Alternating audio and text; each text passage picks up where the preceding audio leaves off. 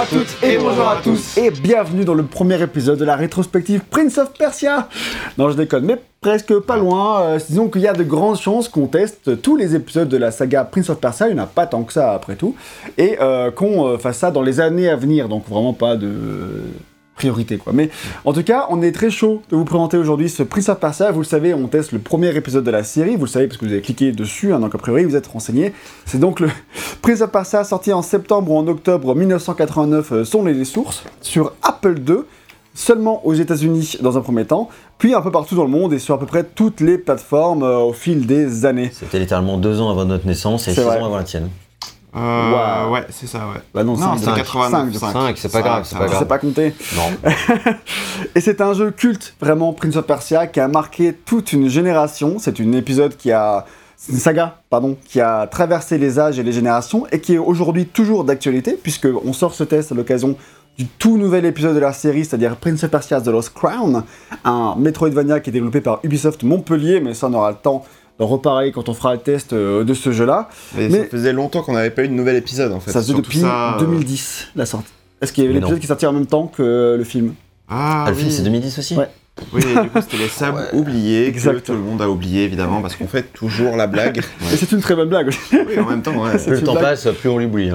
de... Ça c'est clair, ça ne s'améliore pas avec les années ça. Ouais. Euh, mais il y a des jeux qui eux on s'en souvient mais celui-ci toujours pas. Non.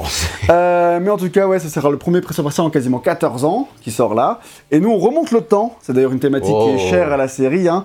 Et on va revenir dans les années 80 pour se pencher sur le premier épisode et sur son créateur Jordan Mechner. On tourne actuellement ce test sur la version euh, MS-DOS qui elle est sortie en, en mille- en avril 1990 et qui est, euh, quand elle sort, considérée comme la meilleure version du jeu par euh, Jordan Mechner lui-même. Donc euh, c'est à peu près une des versions les plus connues. Mais c'est pas la seule version qu'on teste, et c'est pas non plus la première, c'est la deuxième version du jeu. Voilà, je préfère le préciser. Et avant de lancer vraiment le test, bah, il faut dire que ça fait longtemps qu'on voulait faire euh, le test de ce jeu-là. Pourquoi? Parce qu'on a une affection particulière pour la saga que nous, Ah on oui. a euh, pas vraiment découvert en ce qui me concerne avec euh, les Sables du Temps, mais euh, pas loin. C'est-à-dire qu'il y avait euh, les Sables du Temps, ça nous a marqué. Ça a marqué notre génération. C'est la, la trilogie qui a commencé en 2003 et qui a marqué nos années d'adolescence et qui a fait vraiment revenir le prince de Perse sur le devant de la scène avec des jeux bah, globalement de très bonne qualité. Et euh, du coup, euh, petit aparté, mais effectivement, il y avait un remake qui était euh, en production euh, chez euh, Ubisoft euh, à Pune, je crois. Pune, ouais. Euh, En Pune, Inde. pardon. Euh, effectivement, et du coup, qui a été un petit peu mis en, en suspens, Non, non, il est euh, euh, actuellement en développement euh, par Ah, ouais. Ubisoft Montréal officiellement. Ah oui. Il a été reboot. Il a été reboot Oui, et repris de zéro et c'est officiel que euh, le développement a repris après un temps de pause Ouais. effectivement. Mais on parle effectivement des Sables du Temps. Euh, pour euh, Prince of Persia à l'origine, il y a eu aussi un remake par Ubisoft qui était Exactement, Prince of Persia classique. que j'avais fait à l'époque en 2010 et j'avais 16 ans et il m'a beaucoup fait tirer les cheveux en fait. Ah ouais. Et on avait sorti un test de Prince of Persia classique en 2010 et euh, Il est plus en ligne. il est plus en ligne donc ne- n'essayez pas de le chercher. Mais euh, sur le test j'avais aussi pété des câbles parce que évidemment bah, Bah, quand tu as- 16 ans déjà. Voilà déjà j'avais- j'avais 16 ans donc euh, voilà a énormément de signification. Actuellement, nous on a une trentaine d'années, je t'inclus, désolé, hein, à ce stade-là, euh, franchement, on n'est plus aux pièces. hein. Surtout quand le Et- sort. hein. Et euh, donc on n'était pas né quand le jeu est sorti, comme tu l'as rappelé, VGM.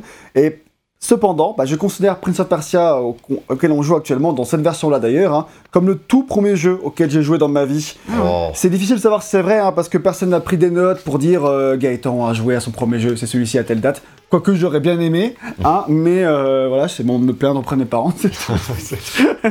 Vraiment, je pense qu'il y avait autre chose à foutre. Euh, mais en tout cas, moi, c'est un de mes tout premiers souvenirs et bah, le souvenir le plus ancien. J'ai l'impression que c'est le plus ancien, je peux pas garantir, mais je le considère comme le premier jeu auquel j'ai joué de ma vie, parce que je l'avais sur mon PC à l'époque et je refaisais en boucle tout le temps les mêmes un ou deux premiers niveaux. Si j'ai passé le premier niveau, je suis même pas sûr. Mais voilà, c'est un jeu que je trouvais euh, obsédant, enfin, qui vraiment, qui j'avais envie de le faire. Il était, il était beau comme tout, c'était impressionnant à l'époque et, et vraiment, il avait euh, quelque chose qui s'en dégageait et j'avais envie de réussir et tout. euh, donc, bon, je suis jamais très loin, mais, mais voilà, c'était un souvenir qui était très très très fort. Mais euh, j'ai toujours eu envie de le, de le refaire avec mes yeux d'adulte, et c'était l'occasion bah, de le faire pour la première fois en entier, euh, ou de dépasser pour la première fois le premier niveau, Ouais. euh, des années et des années plus tard. VGM sur le test, là, du coup, tu l'as découvert pour Ouais, ce je test. pense pas que j'y avais déjà joué. En tout cas, ça me disait rien. J'ai oublié, j'y ai peut-être oublié, mais je ne pense pas. En tout cas, voilà, c'était une bonne découverte. Alors après, t'as l'impression d'avoir déjà joué à ce jeu pour plein de raisons. Mais, euh, mais dans les faits, je ne pense pas que c'était vrai. Oui, parce qu'en fait, euh, enfin, évidemment, c'est vu que c'est un des premiers jeux entre guillemets d'aventure, bah, euh, il est souvent euh, érigé en tant que que référence. Ah bah, c'est fondateur, fait, ouais. pour, Clairement. pour pour énormément de raisons et du coup, bah, effectivement, moi, j'ai déjà vu plein d'images tournées du jeu, etc., mais sans y avoir joué, effectivement. Tout à fait, ouais. Et donc voilà, on pouvoir démarrer ce test. Donc abonnez-vous si ce n'était pas déjà fait, mettez un like. Et euh, Jordan Mechner, euh, si tu nous regardes, puisque tu vis en France et que tu parles très bien français, bah, j'espère que tu passeras un bon moment devant cette euh, vidéo. Va faire Voilà. aussi bien que possible. Et dans tous les cas, vous pouvez également suivre ce test euh, en version podcast. Donc, si jamais vous avez, euh, vous vous en foutez de la vidéo, et ben vous pouvez l'écouter en audio. Tout à fait. pas un souci. Et d'ailleurs, en parlant bah, de Jordan, la première partie de la vidéo va concerner une bonne partie de sa jeunesse. Et pour parler, pour écrire du coup cette partie de développement, bon, on s'est basé sur deux ouvrages, tous les deux sortis chez Third Edition. Le premier, c'est la création euh, de Prince of Persia, les carnets de bord de Jordan Mechner. c'est ça? Pour, euh, ouais, c'est exactement ouais, ça oui. que tu as en- entre les mains. Euh, donc, il recouvre euh, le son journal entre 1985 et 1993, donc euh, pendant 8 ans. Euh, on l'a acheté avec l'argent du Tipeee, donc euh, merci à nos fidèles abonnés euh, qui participent au Tipeee, vraiment vous êtes les meilleurs. Et euh, donc il s'agit du journal intime de Jordan Mechner qu'il Oh. tenait pendant qu'il concevait le jeu et qu'il a d'abord publié sur son site internet euh, gratuitement avant de le publier sous la forme d'un beau livre euh, d'abord en anglais puis euh, traduit en français par les équipes de Third. Et franchement, bah, je trouve que c'est un super livre. Je l'ai lu en entier et j'étais passionné par ma lecture. C'est génial vraiment de suivre son évolution quotidienne sur le projet, depuis enfin, avant même qu'il pense le projet, donc juste après la sortie de son précédent jeu dont on va parler. Et surtout de suivre l'évolution de ses pensées, de ses doutes vis-à-vis du jeu qu'il est en train de créer, mais aussi euh, en général, parce qu'il y a tout son parcours de vie, puisqu'il est très jeune quand il conçoit le jeu, il a à peine une vingtaine d'années. Et euh, donc je trouve qu'on s'identifie vachement à tout, euh, tout ce qui se traverse, même si on a des vies vraiment évidemment tout à fait différentes. Et on se sent un peu privilégié d'avoir la chance de pouvoir suivre son quotidien, ses pensées, en plus de l'époque, et suivre un parcours de création depuis bah, avant que la création commence. Donc franchement, franchement, je trouve c'est assez rare et c'est beau d'avoir ça. Euh, le problème du livre, du coup, bah, c'est qu'il manque euh, plein de questions de design, par exemple des mécaniques, euh, des questions sur des mécaniques de jeu, etc. Parce que tout simplement, bah, il en a pas parlé dans son journal, donc Mm. c'est pas sa faute. du coup, forcément, bah, moi qui me demandais, tiens, mais pourquoi il a fait le système de le jeu, on doit le faire en une heure, tout ça, on va en parler. Bah, ça, il en parle pas dans son livre, dans son, dans son journal, donc tu ne l'as pas dans le, le livre. Donc c'est un peu dommage, mais ça fait aussi partie du jeu. Quand tu achètes un, un journal intime comme ça, c'est de partir du principe que il y aura beaucoup d'ellipses. euh, parfois, il faut recoller un peu les morceaux. Parfois, ça demande un peu une gymnastique mentale parce que tu fais des petits euh, bonds dans le temps. Alors, il, il met des plein de notes dans, dans les marges euh, act- euh, actuelles pour recontextualiser ou dire ok, ça c'est machin, ça c'est machin, pour t'aider à comprendre. Mais il faut quand même, c'est quand même une lecture que tu fais pas brainless quoi. Tu, tu dois réfléchir un peu en, en lisant, mais ça reste vraiment très très intéressant. Et c'est un ouvrage bah, par essence du coup authentique. C'est presque plus une pièce d'archive qu'un vrai euh, livre que tu, que tu lis. Donc euh, bah, je peux pas trop reprocher qu'il manque des trucs comme ça, mais si à ta lecture tu pourrais te dire bon ouais, j'aimerais bien qu'il y ait eu ça et tout. Euh, mais ça reste quand même je trouve une grande recommandation. Donc euh, 80% des informations que je vais donner dans ce test, ça vient de ce livre-là. Donc c'est quand même beaucoup. Et le deuxième livre, on l'a pas là sous, sous le que dont je me suis servi pour faire ce test, on l'a pas entre les mains. C'est les histoires du, prin- du Prince of Persia, les mille et une vies d'Unicole de, de Raphaël Lucas. Celui-là, je l'avais avec euh, l'abonnement Kindle de ma copine, hein, donc je l'ai lu en Kindle euh, sur ma sur la tablette, quoi. Et donc c'est d'ailleurs littéralement le premier livre que je lis en format numérique sur une Kindle. hein. Ah ouais, d'accord, je n'avais jamais utilisé de liseuse de ma vie auparavant. Fallait bien le test de Prince of Persia 89 pour en arriver là. Parce que je voulais l'acheter à la base avec l'argent du Tipeee, et puis Amazon me dit Bah, tu l'as en fait. Ah bon? Bon, si je l'ai. on, va, on va le lire sur Kindle, ce serait con de l'acheter. Euh, et ben lui aussi, du coup, ce livre-là, je le recommande. Alors, il est pas très long, Euh, donc peut-être que sur les prochains jeux de la saga, euh, c'est peut-être un peu plus expédié pour la création. Euh, mais sur l'histoire de Jordan Mechner sur la création du premier jeu, bah, ça correspond à environ 80 pages, et c'était une bonne lecture. C'est bien documenté parce qu'il il s'est entretenu avec plein de gens, hein, notamment Jordan Mechner, mais pas que. Euh, il va parfois un peu vite pour moi, encore une fois c'est pour moi, ça, correspondra, euh, ça ira très bien à plein d'autres gens, Euh, je pense même à la majorité des gens. Et puis Raphaël Lucas, il a un beau style d'écriture, le livre est bien écrit, avec une belle prose, Parfois, ça dessert un petit peu le livre, je trouve. Ça fait, il y a beaucoup d'effets de style. Et ça peut rendre parfois certains passages un peu confus parce qu'il a tendance parfois à faire beaucoup de digressions pour parler euh, de thématiques de jeux qui sortiront 20 ans plus tard, euh, qui Ouais. n'ont pas de rapport avec Prince of Persia, mais il les met en co- corrélation. Euh, parfois, il va parler aussi d'autres créateurs qui avaient les mêmes problématiques au même moment, mais qui n'ont aucun rapport avec Prince of Persia. Donc parfois, ça t'écarte un peu du sujet, tout en restant un peu dans le thème, mais ça donne au livre un petit côté essai, essai sur le jeu vidéo en général, sur la création vidéoludique, sous le prisme de Prince of Persia. Mais ça reste très intéressant. C'était assez inhabituel par rapport aux autres livres de jeux vidéo que j'ai l'habitude de lire. Mais euh, malgré ça, je recommande quand même. C'est une lecture. euh, c'est vraiment- intéressant de le lire, même si, euh, si tu veux vraiment full information sur la création de tous les jeux Prince of c'est peut-être pas le plus complet, j'en sais rien. Mm. Mais ça reste quand même suffisamment complet pour avoir une bonne lecture.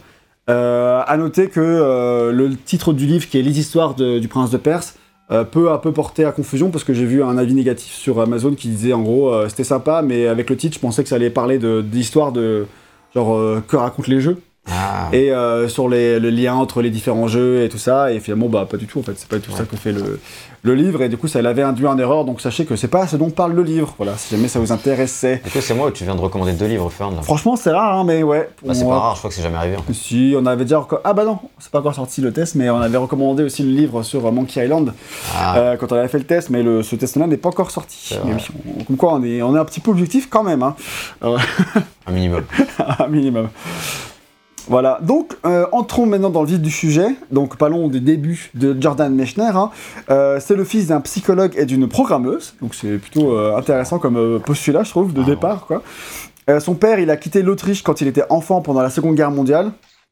Et Jordan, il raconte d'ailleurs son histoire familiale dans une BD qui est sortie très récemment en 2023. Elle a l'air hyper intéressante. Ouais, que nous on n'a pas lu et qui s'appelle euh, Replay, qui est même pas. En fait, elle- la BD est française à la base, tu vois. Il l'a écrit en français, Ouais. etc. Et elle sort en 2024 en anglais d'ailleurs. Euh, Donc, donc, c'est dans ce sens-là. ouais, c'est bah, parce que du coup, vu qu'il vit en France et qu'il a des éditeurs français, forcément ça, ça aide. C'est édité chez Dargo en plus, je crois.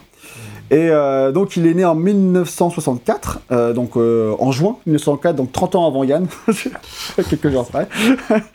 et tout petit, Jordan est obsédé par la création sous toutes ses formes diverses et variées.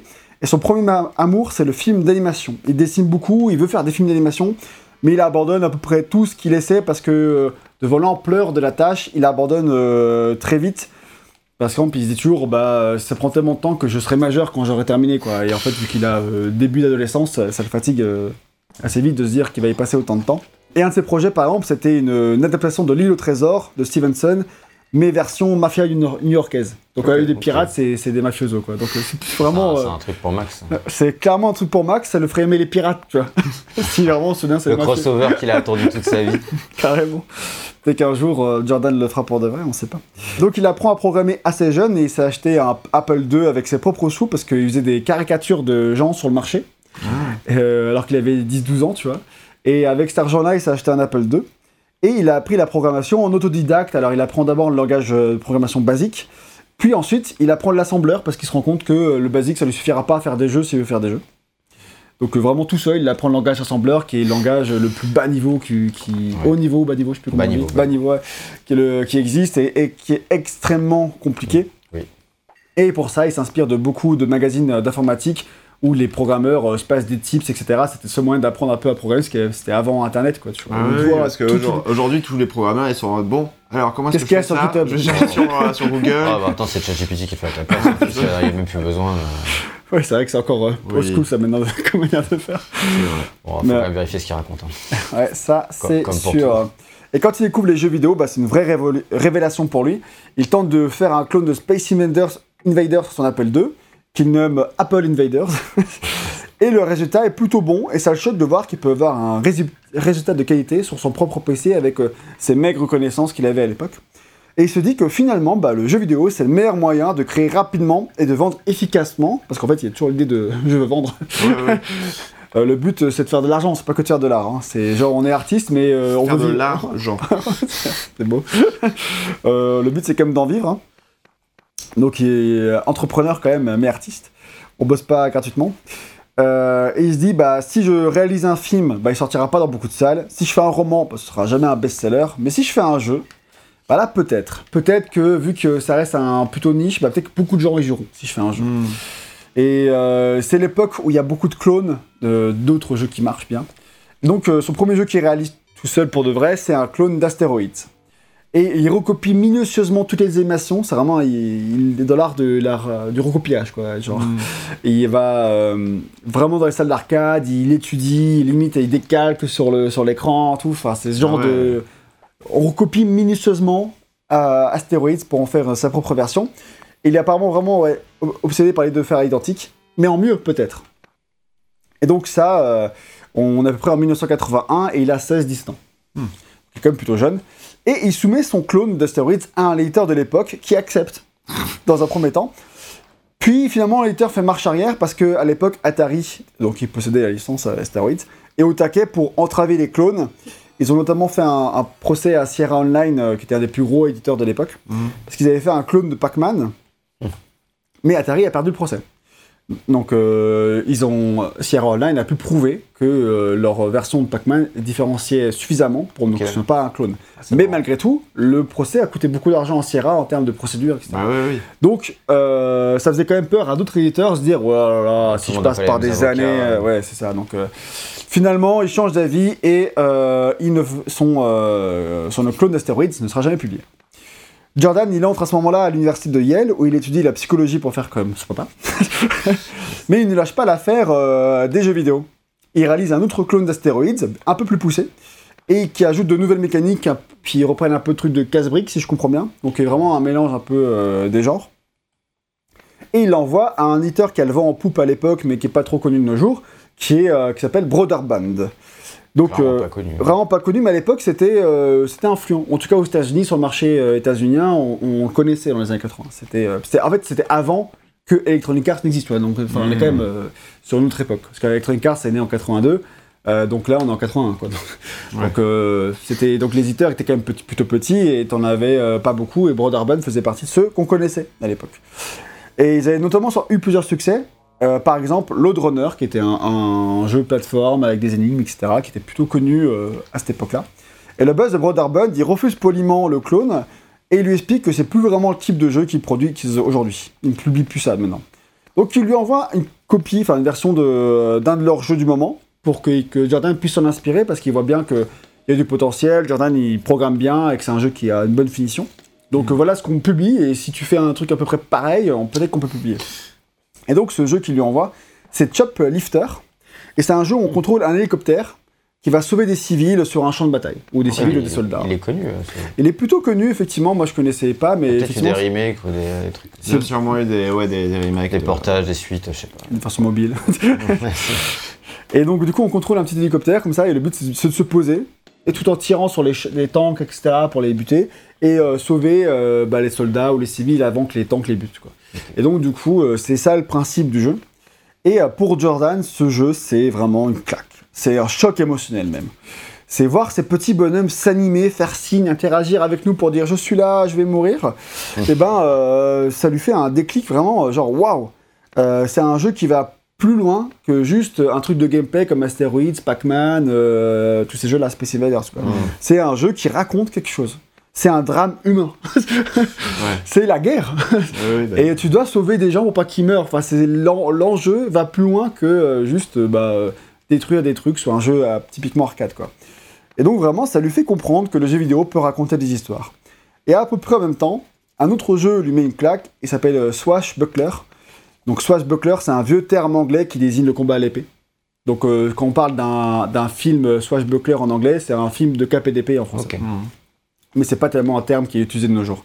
Bah, à l'époque, c'était euh, plutôt connu. Il y avait un film qui s'appelait comme ça d'ailleurs, qui était un film de pirates. Et euh, donc, c'est justement un jeu de pirates où tu incarnes un pirate qui doit buter plein de pirates à l'épée sur un bateau. Et donc, du coup, euh, c'est très rudimentaire.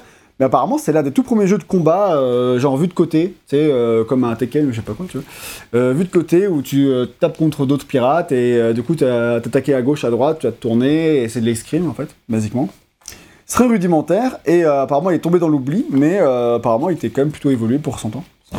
Donc euh, c'est un autre jeu qui le marque. euh, ok, on peut raconter, on peut mettre en scène de- des choses, des, des vrais univers comme je peux en voir dans des films, euh, par exemple. Tu vois, c'est le genre de choses qu'il a en tête et qui le marque. Et en parallèle, bah, sa passion pour le cinéma se développe à 300% et elle ne le quittera pas, vraiment pas. hein. Comme on le verra tout au long de cette partie pour sur le développement. Donc à New York, euh, parce que c'est là où il est à l'université de Yale, euh, il regarde des tonnes de films, parfois trois d'affilée au cinéma, parce que à New York, t'as plein de cinémas qui diffusent euh, plein de vieux films des années 20, Ouais. 30, 40, etc. Parce qu'en fait à l'époque, tu peux pas les voir autrement, ça passait pas à la télévision, etc.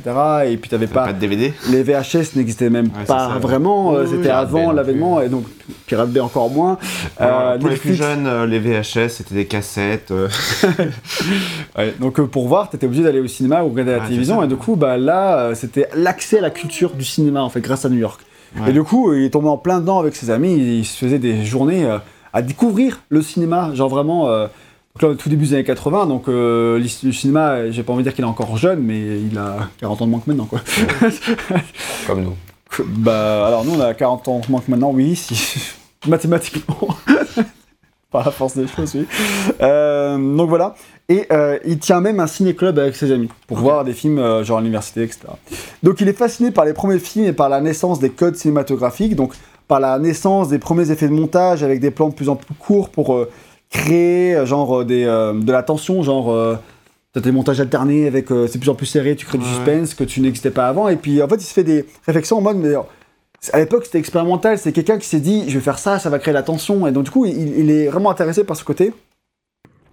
Les codes cinématographiques, leur naissance, comment on a commencé à raconter des histoires par le montage, par tout ça, tout ce qui est très bien instauré et connu et reproduit euh, parce qu'on connaît les méthodes de nos jours, mais à l'époque il fallait les, les, euh, faire de toutes pièces quoi. Et il met ça en parallèle avec euh, bah, le jeu vidéo, et il se dit que le jeu vidéo dans ses codes narratifs en 80, bah, il y en a là en fait. Il est à ce stade-là où tu dois apprendre le montage. Ouais. à faire la base du montage. Et, euh, et c'est, il faut apprendre tous les codes de comment raconter l'histoire avec le jeu vidéo.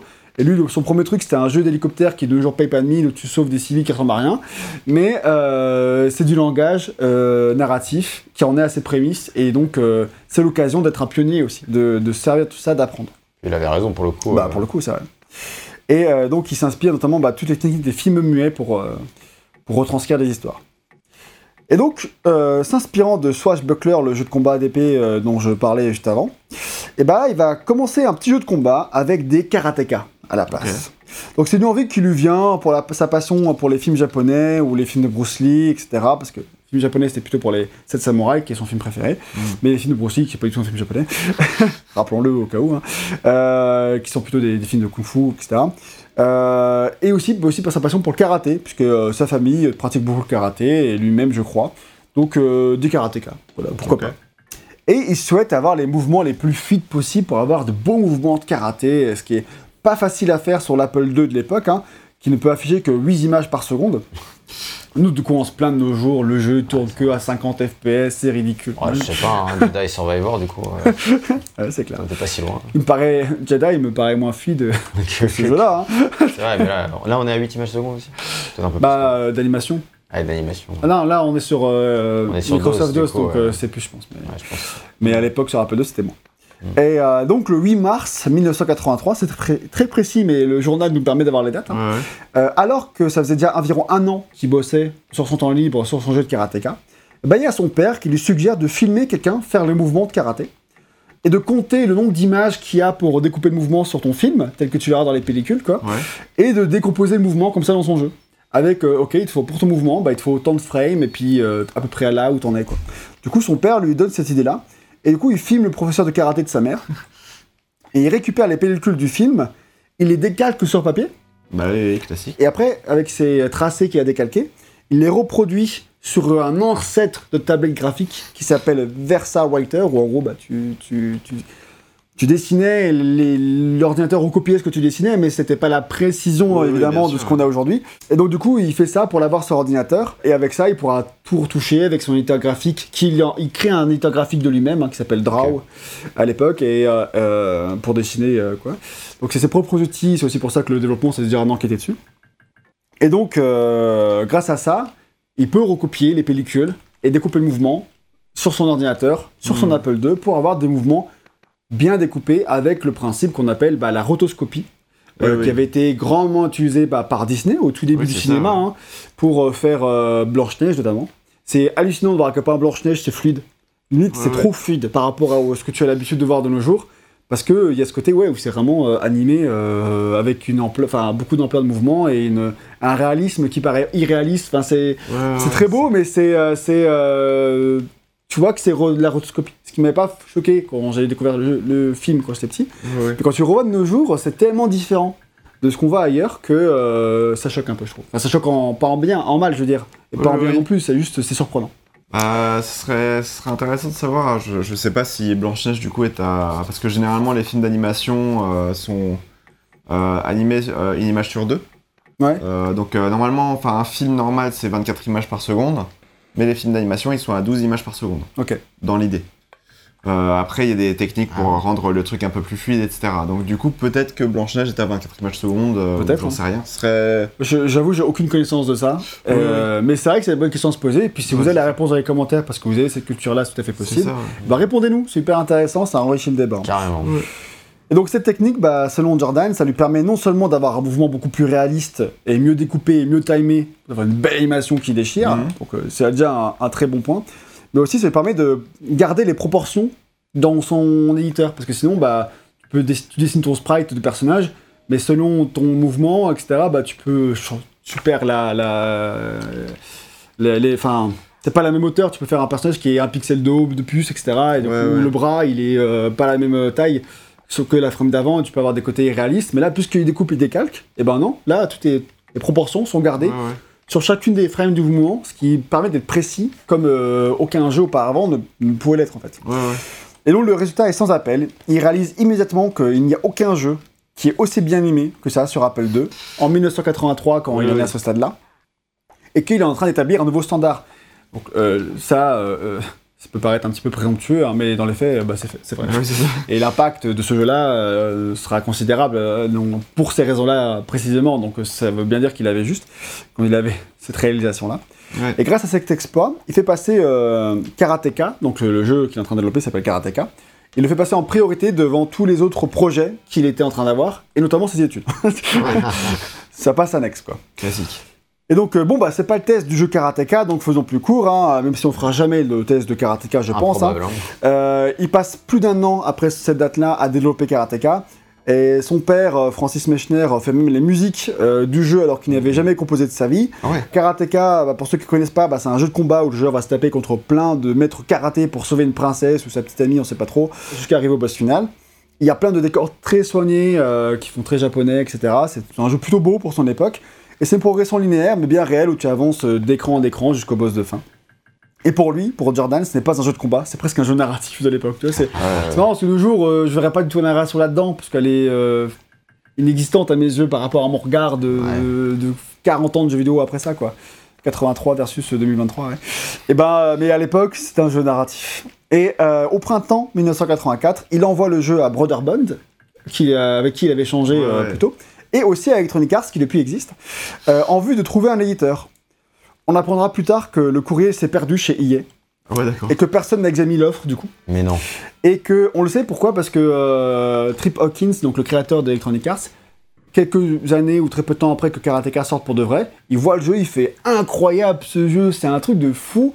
Si seulement on me l'avait envoyé, euh, je l'aurais édité, mais direct Mais bon, lui, Jordan Mechner, il a pas eu de, de réponse. hein. alors il s'est dit que EA n'en voulait pas. Et alors que Brother Band, ils font Waouh, c'est insane. Et eux, ils en veulent du coup. Ouais, Sauf bah qu'ils trouvent le jeu un peu court, euh, et, mais ils acceptent de financer qu'il le rallonge, parce qu'il était- il y avait effectivement pas beaucoup de combats, et ça faisait un peu trop court pour un jeu de l'époque. quoi. Hmm. Donc il l'aide à faire en sorte qu'il... idée de ce que ça veut dire un peu trop, un peu trop court pour un jeu de Je, je pense que... euh, Enfin, non, je sais pas trop, parce que même le karateka, là, si tu regardes des let's play euh, de nos jours, il faut 20-25 minutes pour le finir, tu vois. Enfin, en ligne droite. Veux dire, Ouais. quand tu fais le run parfait. Ouais, ouais. Euh, mais je pense que le temps d'apprentissage, t'en as pour plus. Oui. Et je pense que du coup, il devait y avoir des combats en moins et que c'était peut-être 10 minutes. Je pense, hein. On peut imaginer ça, quoi. Ouais. Du coup, bah, Brother Band euh, lui fait une offre. Il lui file 7500 dollars en avance et euh, 15% de royalties sur le, le jeu final quand il sortira sur toutes les copies vendues. C'est pas forcément honnête. euh, Enfin, pas forcément. C'est pas forcément. C'est le mot qui suit après, mais c'est pas au bon endroit. C'est pas forcément énorme. euh, Mais c'est relativement honnête. Ah, c'est l'inverse du coup.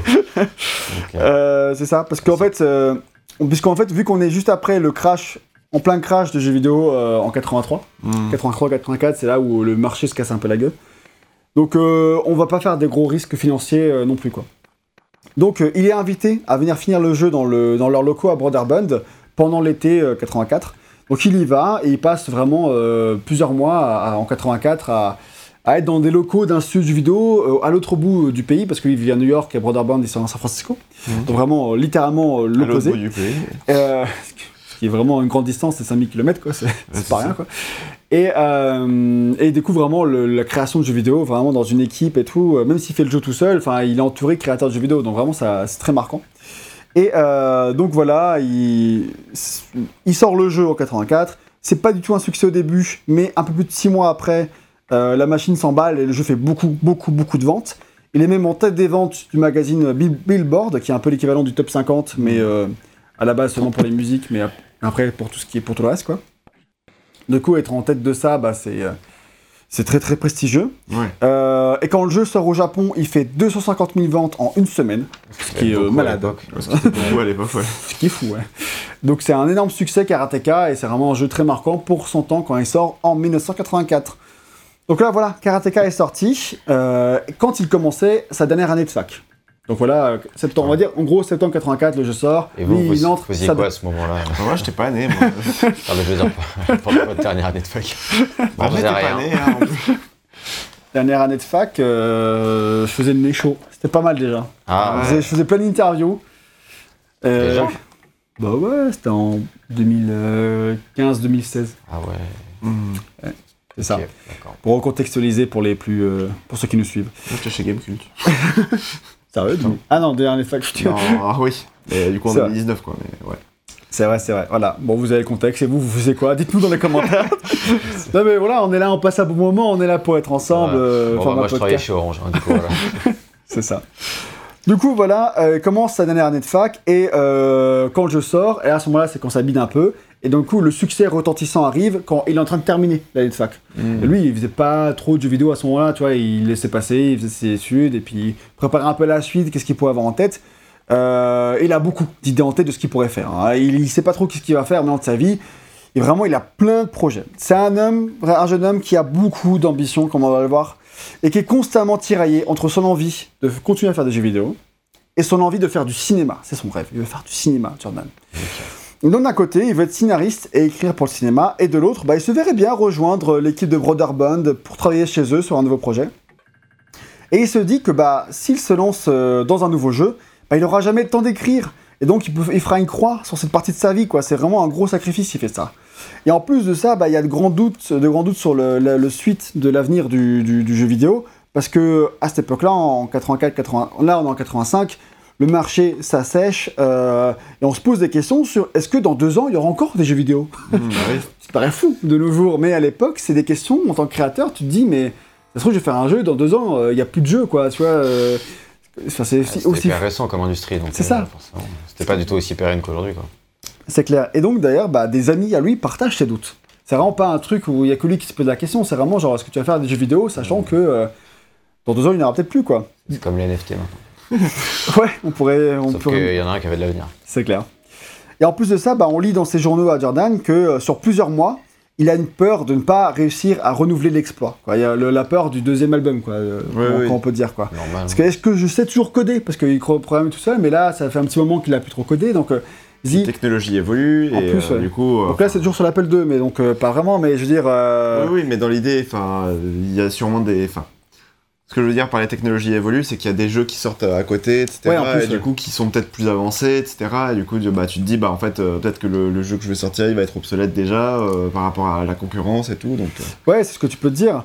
Mais là, lui, il se dit vraiment, mais comment j'ai fait pour Karateka? Comment j'ai fait pour faire un jeu? Je n'arrive pas à me souvenir. C'est vraiment là, c'est texto. Hein. Et euh, je n'arrive pas à me souvenir comment j'ai fait. Je ne suis pas sûr de pouvoir le refaire, quoi. Et il écrit aussi, euh, encore une fois, euh, mot pour mot, tu veux être créateur de films, il est temps de passer à autre chose. Tu as mené ta vie de développeur sur Apple à fond il y a un an, tu es entré dans l'industrie juste avant qu'elle commence à mourir, juste avant que tu arrêtes toi-même de jouer à des jeux, et maintenant tu vas en faire encore un Pourquoi faire? Tu vas encore perdre un an, mec Hollywood, c'est maintenant, vas-y Donc là, c'est- vraiment... C'est pour ça quoi. que je côté... Il y a un autre- une authenticité dans ce, dans ce carnet que je trouve qui est, qui est belle à lire, quoi Ouais, et euh, qui est vraiment intéressant, donc pour ça que je vous le recommande. Et en parallèle, bah, après Karateka, bah, il a quand même envie de développer un jeu d'aventure. Euh, donc c'est-à-dire avec des pièges à la Indiana Jones. Euh, c'est vraiment ça qu'il a en tête parce qu'il avait fait un jeu un peu de combat, mais lui il veut faire un jeu d'aventure parce qu'il est marqué comme tous les jeunes gens par Indiana Jones quoi. Et c'est notamment cette séquence du début où Ouais, Indy il est en train euh, d'échapper au piège, euh, un cas, etc. euh, avec les, les- les- la boule effectivement qui le poursuit, mais pas que, euh, les fléchettes, le précipice sous- qui s'ouvre sous tes Ouais, yeux. La lumière. Enfin, tout ça là, plein de- tout cet univers là, il se dit mais ça c'est un, un jeu vidéo, c'est insane quoi. Enfin et comme beaucoup de créateurs de jeux vidéo seront obsédés par cette euh, séquence là aussi, hein. que ce soit dans les Tomb Raider ou les Uncharted, etc. Et Crash Bandicoot. Crash Bandicoot, donc autant de plein de jeux qui auront envie de faire Indiana Jones. Bah lui c'est ça, il se dit mais on peut faire ça en jeu vidéo aussi. Donc il a ça en tête et, euh, et en plus il se dit bah si je le faisais avec des animations aussi fluides que Karateka, mais la gueule que ça aurait quoi. Bon vous l'avez sous les yeux. Mais, euh, à l'époque c'est des idées quoi, c'est vraiment ce qu'il se dit. Et donc il est aussi inspiré par un autre jeu de Broderbund qui est Load Runner dont je parlais tout à l'heure et qui prend des dizaines et des dizaines de puzzles différents basés sur des mêmes éléments. C'est-à-dire qu'il y a plusieurs mécaniques, plusieurs types d'éléments de, décor, etc. Mais seulement comment tu les euh, imbriques dans un niveau, bah, ça te fait des puzzles tout à fait différents. Du coup, tu peux facilement itérer à partir de quelques éléments de design, faire des centaines et des centaines de niveaux. D'ailleurs, Load Runner, c'est un jeu qui a un éditeur de niveau qui est disponible pour les joueurs, et après, ils ont même sorti euh, euh, les, genre, les meilleurs niveaux des, des- des joueurs. Quoi. Et euh, du coup, tu peux sortir des jeux plutôt rapidement. Quoi. Et en fait, il se dit, mais je sais pas si je peux trouver une formule où euh, tu peux itérer facilement, faire euh, du level design un peu systémique et euh, basé sur des pièges comme ça, façon Indiana Jones avec les animations que je suis capable de faire, mais banger en fait, c'est trop bien. Ouais, ouais. Ce serait vraiment un jeu de ouf. Donc, euh, mais il sait pas trop dans quel univers il ferait ce jeu-là, si jamais il faisait ce jeu, et puis il imagine par exemple bah, dans un univers Inca, ou en Égypte, etc. Et c'est au cours d'un repas avec un autre développeur de Broderbund, le 17 juillet 1985, qu'il trouve le thème des mille et nuits pour son prochain jeu. Pourquoi? Parce que c'est universel, ça n'a pas encore été exploité à fond dans les jeux vidéo. Euh, tout le monde connaît, mais Ouais. voilà, on, ça n'est pas encore exploité jusqu'à Lali. Et euh, d'ailleurs, euh, Prince Ali, il bah, n'y a pas encore le Disney à l'époque euh, de Aladdin, il n'était pas encore vrai, là. oui. Donc, euh, Ah bon donc c'était Ouais, non, parce que c'était années 90, quoi, du coup. 92 Aladdin. Ah ouais Parce que le Ouais. méchant il s'appelle Jafar. Bah oui, mais non. Ouais, mais c'est- Ok. Enfin, c'est juste que bah, c'est les. Aladdin, c'est un conte des mille et nuits. Ah, je sais pas. Ouais, voilà. Donc, vrai, ce n'est pas inspiré par Aladdin. Ou alors, c'est juste inspiré par la même légende même de base, légende, quoi. Donc, oui, bah, probablement du coup en fait ça a du sens, mais euh, voilà, j'aime quand on sent plus intelligent dans tes yeux les choses. c'est ça, c'est beau, tu vois. Donc, euh, et donc, soudain, quand on lui passe cette idée des mille et une nuits, eh ben, euh, plein de choses lui viennent en tête. Il fallait que je trouve une idée de, syno- de synopsis alors qu'il a juste commencé à écrire ce qu'il avait sous la tête. Et là, plein de choses étranges sont arrivées, c'est encore ce qui marque. hein. J'ai commencé à avoir des images dans ma tête représentant mes personnages, le sultan, la princesse, le garçon. J'ai vu ces scènes comme si c'était un Disney. Alors j'ai écrit un scénario bouclé en une heure, et je pense que je m'en suis plutôt bien tiré. C'est similaire à Karateka. Bon là, faut sauver une princesse. c'est moi qui rajoute. Ouais. Mais c'est plus plausible, c'est plus complexe, et surtout c'est plus drôle. Alors plus drôle, je pense que ça a changé. Ouais, parce que vite fait quoi. c'est pas, spécialement- drôle, presse partielle arrivé. Ah, quoi. je sais pas si c'est genre euh, drôle ou si c'est dans le sens euh, fun, quoi. Ouais, peut-être. Drôle, peut- c'est peut-être mal traduit. Ah, c'est ça, ouais, c'est peut-être une mauvaise traduction. ouais. Ouais, c'est possible. Fun, effectivement, ça aurait plus de sens. Euh, évidemment, bah, vision des mille et une nuits, c'est plutôt vague. Lui, il a une vision occidentale euh, des mille et une nuits, un peu comme nous. hein. Euh, donc, euh, il n'a pas spécialement étudié les lieux, les époques, les légendes, et il confond un peu tout. hein. Maintenant, il l'admet euh, évidemment. hein. Il confond l'Arabie avec euh, le, la Perse, etc. Enfin, tu vois, enfin, euh, comme nous, enfin, de loin, on connaît pas trop. euh, Oui, oui. Puis mélanger les siècles, hein. il y a des trucs, euh, c'est au 6e siècle, d'autres c'est euh, 1200, 1300, enfin, on Ouais. mélange un peu tout parce qu'on a une vague image de cette culture-là. Donc bref, il prend du temps pour se... Donc il, il se renseignera beaucoup plus tard, quand il écrira euh, les prochains jeux de la saga, mais pour Prince of Persia, il reste très vague sur les mille et demi, euh, l'image qu'on s'en fait, quoi. Mais il prend son... plus de poser un décor plutôt que vraiment un truc euh, Ouais. très documenté, etc. Exactement, ouais. Donc il prend son temps avant de se lancer. Donc en octobre 85, il commence à acheter du matériel pour filmer et il continue la rotoscopie avec ses personnages et il veut encore utiliser la même technique. Donc il commence à acheter du matériel, donc une meilleure caméra, etc. Et commence à filmer son frère, donc son petit frère David qui a 15 ans. Et il le filme dans un parking en octobre 1985. Et il fait quelques petites animations de base, donc la course, le saut, euh, comment se hisser sur une plateforme. D'ailleurs, dans la BD, il y a une image qu'il a mis en ligne où tu le vois dire Mais vas-y, histoire, c'est pas si compliqué. Et après, quand il a essayé lui-même, il a. Il pas. Finalement, c'est pas si fin- simple de se hisser finalement à main nue. Ouais. Mais euh, du coup, euh, il a filmé son frère de 15 ans faire, euh, ces mouvements-là en octobre 85. Donc, c'est les bases qui lui serviront pour une grande, grande partie du développement. Il fera toutes les animations du jeu basées là-dessus. quoi. Mais il a juste filmé pour l'instant, il l'a pas encore du tout intégré. hein. Donc, en même temps qu'il filme, parce que son frère, après, il- lui, enfin, lui, il allait partir de New York pour s'installer vraiment à Borderbund, euh, peut-être plus tard ouais. etc. Donc du coup, euh, il savait pas trop quand est-ce qu'il le reverrait, donc il a filmé son frère, etc. tout ça. Donc il négocie son contrat pour un nouveau jeu, euh, à peu près en même temps. Et Jordan, il propose ça, pas de salaire, pas d'avance, mais 20% de royalties. Et l'éditeur, il répond, confiant. il répond, euh, pas de salaire, pas de d'avance, mais 15% de royalties. Oh, les rats Ce qui est moins du coup que ce qu'il a eu pour Karateka, ouais, puisqu'il a eu une avance et même pourcent de royalties. Et Jordan, il accepte. Il pense Ah bon que c'est un bon deal. Ok, Bon. très bien. Ok, très bien. Euh, un peu plus tard, il apprend que EA file 100 000 balles d'avance pour le développement des jeux.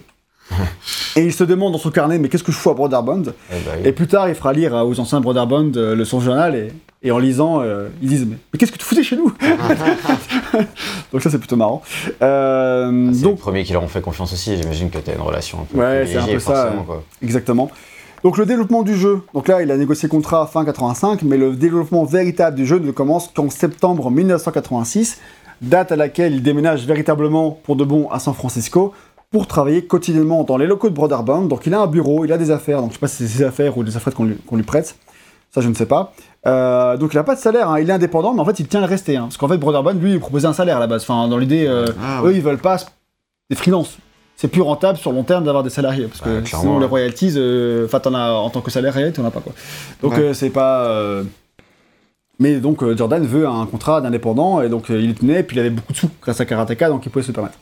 Donc donc il va sur ses sous à lui et il tient à rester. Donc on lit dans le livre de Raphaël Lucas que les euh, négociations ont été très longues et que c'est pour ça que ça commence qu'en septembre 86. Mais d'après le journal, moi je pense pas vraiment que c'est ça. Euh, je pense qu'elles ont peut-être été longues avant qu'il signe fin 85, parce que dans le journal on comprend qu'il il signe fin 85. Jusqu'entre 85 et 86, il a fait plein d'autres choses. Il a notamment euh, bah, travaillé un peu pour ce qu'il voudrait faire pour le cinéma, si jamais il faisait du cinéma. Et il a aussi travaillé sur bah, refaire toute son interface graphique, qui le servira à développer ça passera plus tard. Et il a aussi pris des vacances, etc. hein, C'est un jeune homme. Il a fait des Et- trucs, quoi. Et il a fait des trucs, mais euh, du développement de long terme, enfin de fond. Il a fait euh, des. euh, ouais, du travail préliminaire pour que le jeu soit possible et qu'il puisse aller plus vite. Donc c'est vraiment du travail en amont, pas du travail sur Prince en lui-même, mais du travail sur ses outils perso. Mm. Donc c'est ça qu'il a fait avant de déménager à Brotherbund, avant que le, le développement commence pour de vrai. Et c'est pour ça que ça a mis du temps avant que ça commence pour euh, de bon. Voilà. Il s'est vraiment plongé sur comment est-ce que je vais faire pour euh, numériser vraiment euh, les images que j'ai prises avec mon frère, etc. Il n'a pas commencé à le faire, mais il a réfléchi vraiment à tout ça euh, avant de s'y mettre. Et évidemment, bah, le développement du jeu se fait aussi sur Apple II. Donc c'est sa plateforme de cœur, c'est la plateforme qu'il connaît par cœur, donc il sait développer dessus. Et le jeu qui deviendra Prince of Persia, bah, il est fait entièrement sur Apple II, et Apple II, la, la première console sur laquelle le jeu sortira à la fin. Donc voilà, en 86, il commence vraiment à, à se lancer dans la, en septembre 86 à, à faire le, le jeu. Donc là, il commence vraiment à réfléchir, à implémenter la- les images qu'il a filmées avec son frère. Et donc la technique qu'il met en place pour, euh, pour là, c'est-à-dire qu'il il- il achète dans un premier temps un numériseur qui permet donc de numériser les pellicules, hein, Mhm. l'essence.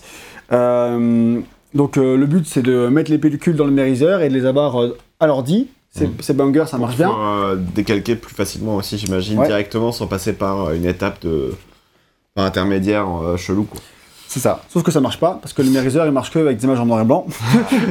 Nickel. Et donc euh, là, ça marche pas, il est baisé. Enfin, vraiment du pur noir et blanc, pas même euh, le noir et blanc qu'on filme avec des caméras, il est pas, Il est euh, pas 100% noir, noir, et blanc, quoi. Ouais. C'est, c'est du. Niveau de gris, quoi. Ouais, voilà, c'est ça. Et là, le niveau de gris, il connaît pas le numériseur, quoi. donc, euh, donc ça marchait pas, donc il était dégoûté, euh, parce qu'il a capté ça bien plus tard, après avoir acheté le numériseur. Ouais. Euh, donc bon, ça le fait beaucoup cogiter sur comment il va s'y prendre. Donc il commence l'intégration en octobre 86. Et donc il décide finalement de photographier avec un appareil photo format classique 35 mm euh, qui était assez courant à cette époque-là. Donc il photographie les frames qu'il a tournés l'année d'avant. Il développe ensuite ses photographies. Il fait des retouches sur les photos qu'il a développées. Mhm. qui sont les photographies des frames qu'il avait filmées. Donc il fait des retouches, donc par exemple bah, il dessine les contours des persos pour bien ensuite les décalquer facilement. Et, et une fois qu'il a fait ses retouches sur ces photos-là, sur ces images-là, et bah, il, les met dans un numériseur qui peut les, mettre, qui peut les prendre en compte. Donc c'est un processus euh, Ouais, super long, quoi. super long et super casse-couille. Laborieux, ouais. Donc je sais pas s'il a utilisé le même appareil qui marchait pas ou s'il en a pris un autre, ça je suis pas sûr, mais en tout cas, euh, clairement, il y a plein d'étapes et c'est genre, euh, tu filmes, tu développes. euh, en fait, le, il filme sur avec un caméscope à la base.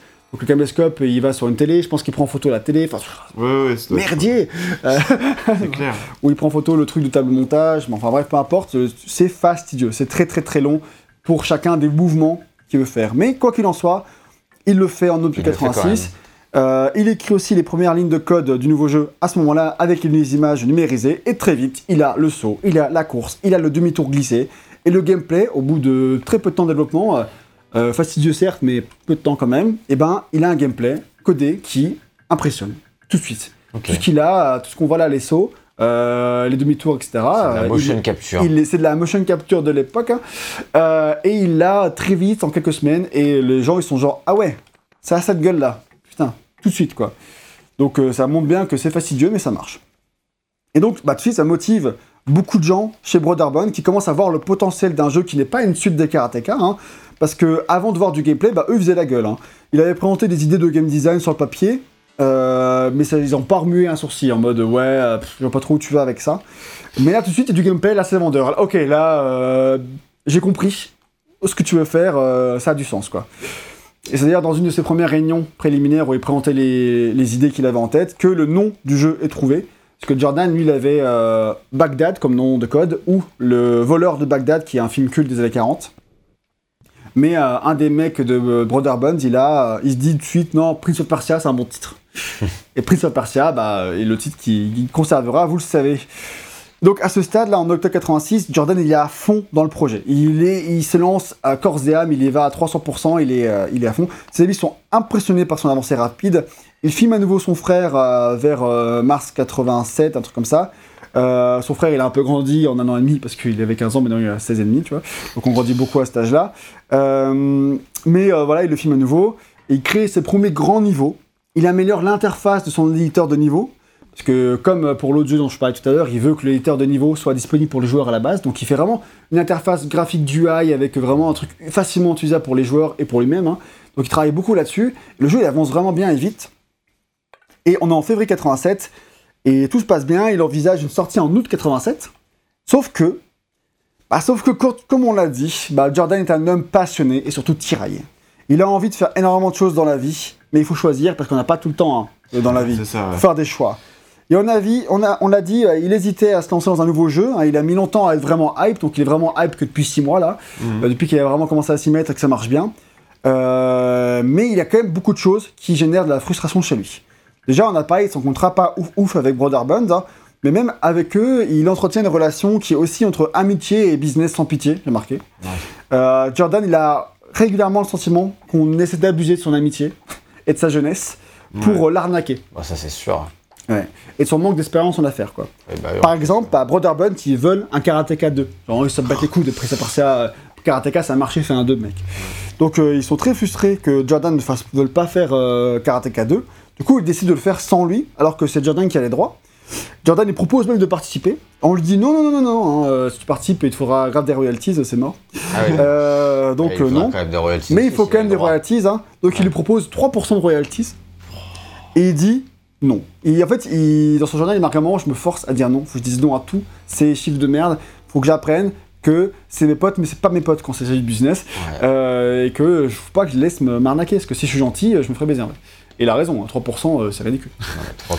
Euh, surtout s'il veut bosser dessus et qu'on lui dit non, euh, sinon on donnera plus d'argent. Enfin, c'est pas du tout euh, euh, le bon état d'esprit pour, euh, pour accepter quoi. Donc il, accepte, il refuse tous les mauvais deals et il n'y aura jamais de Karateka 2 d'ailleurs.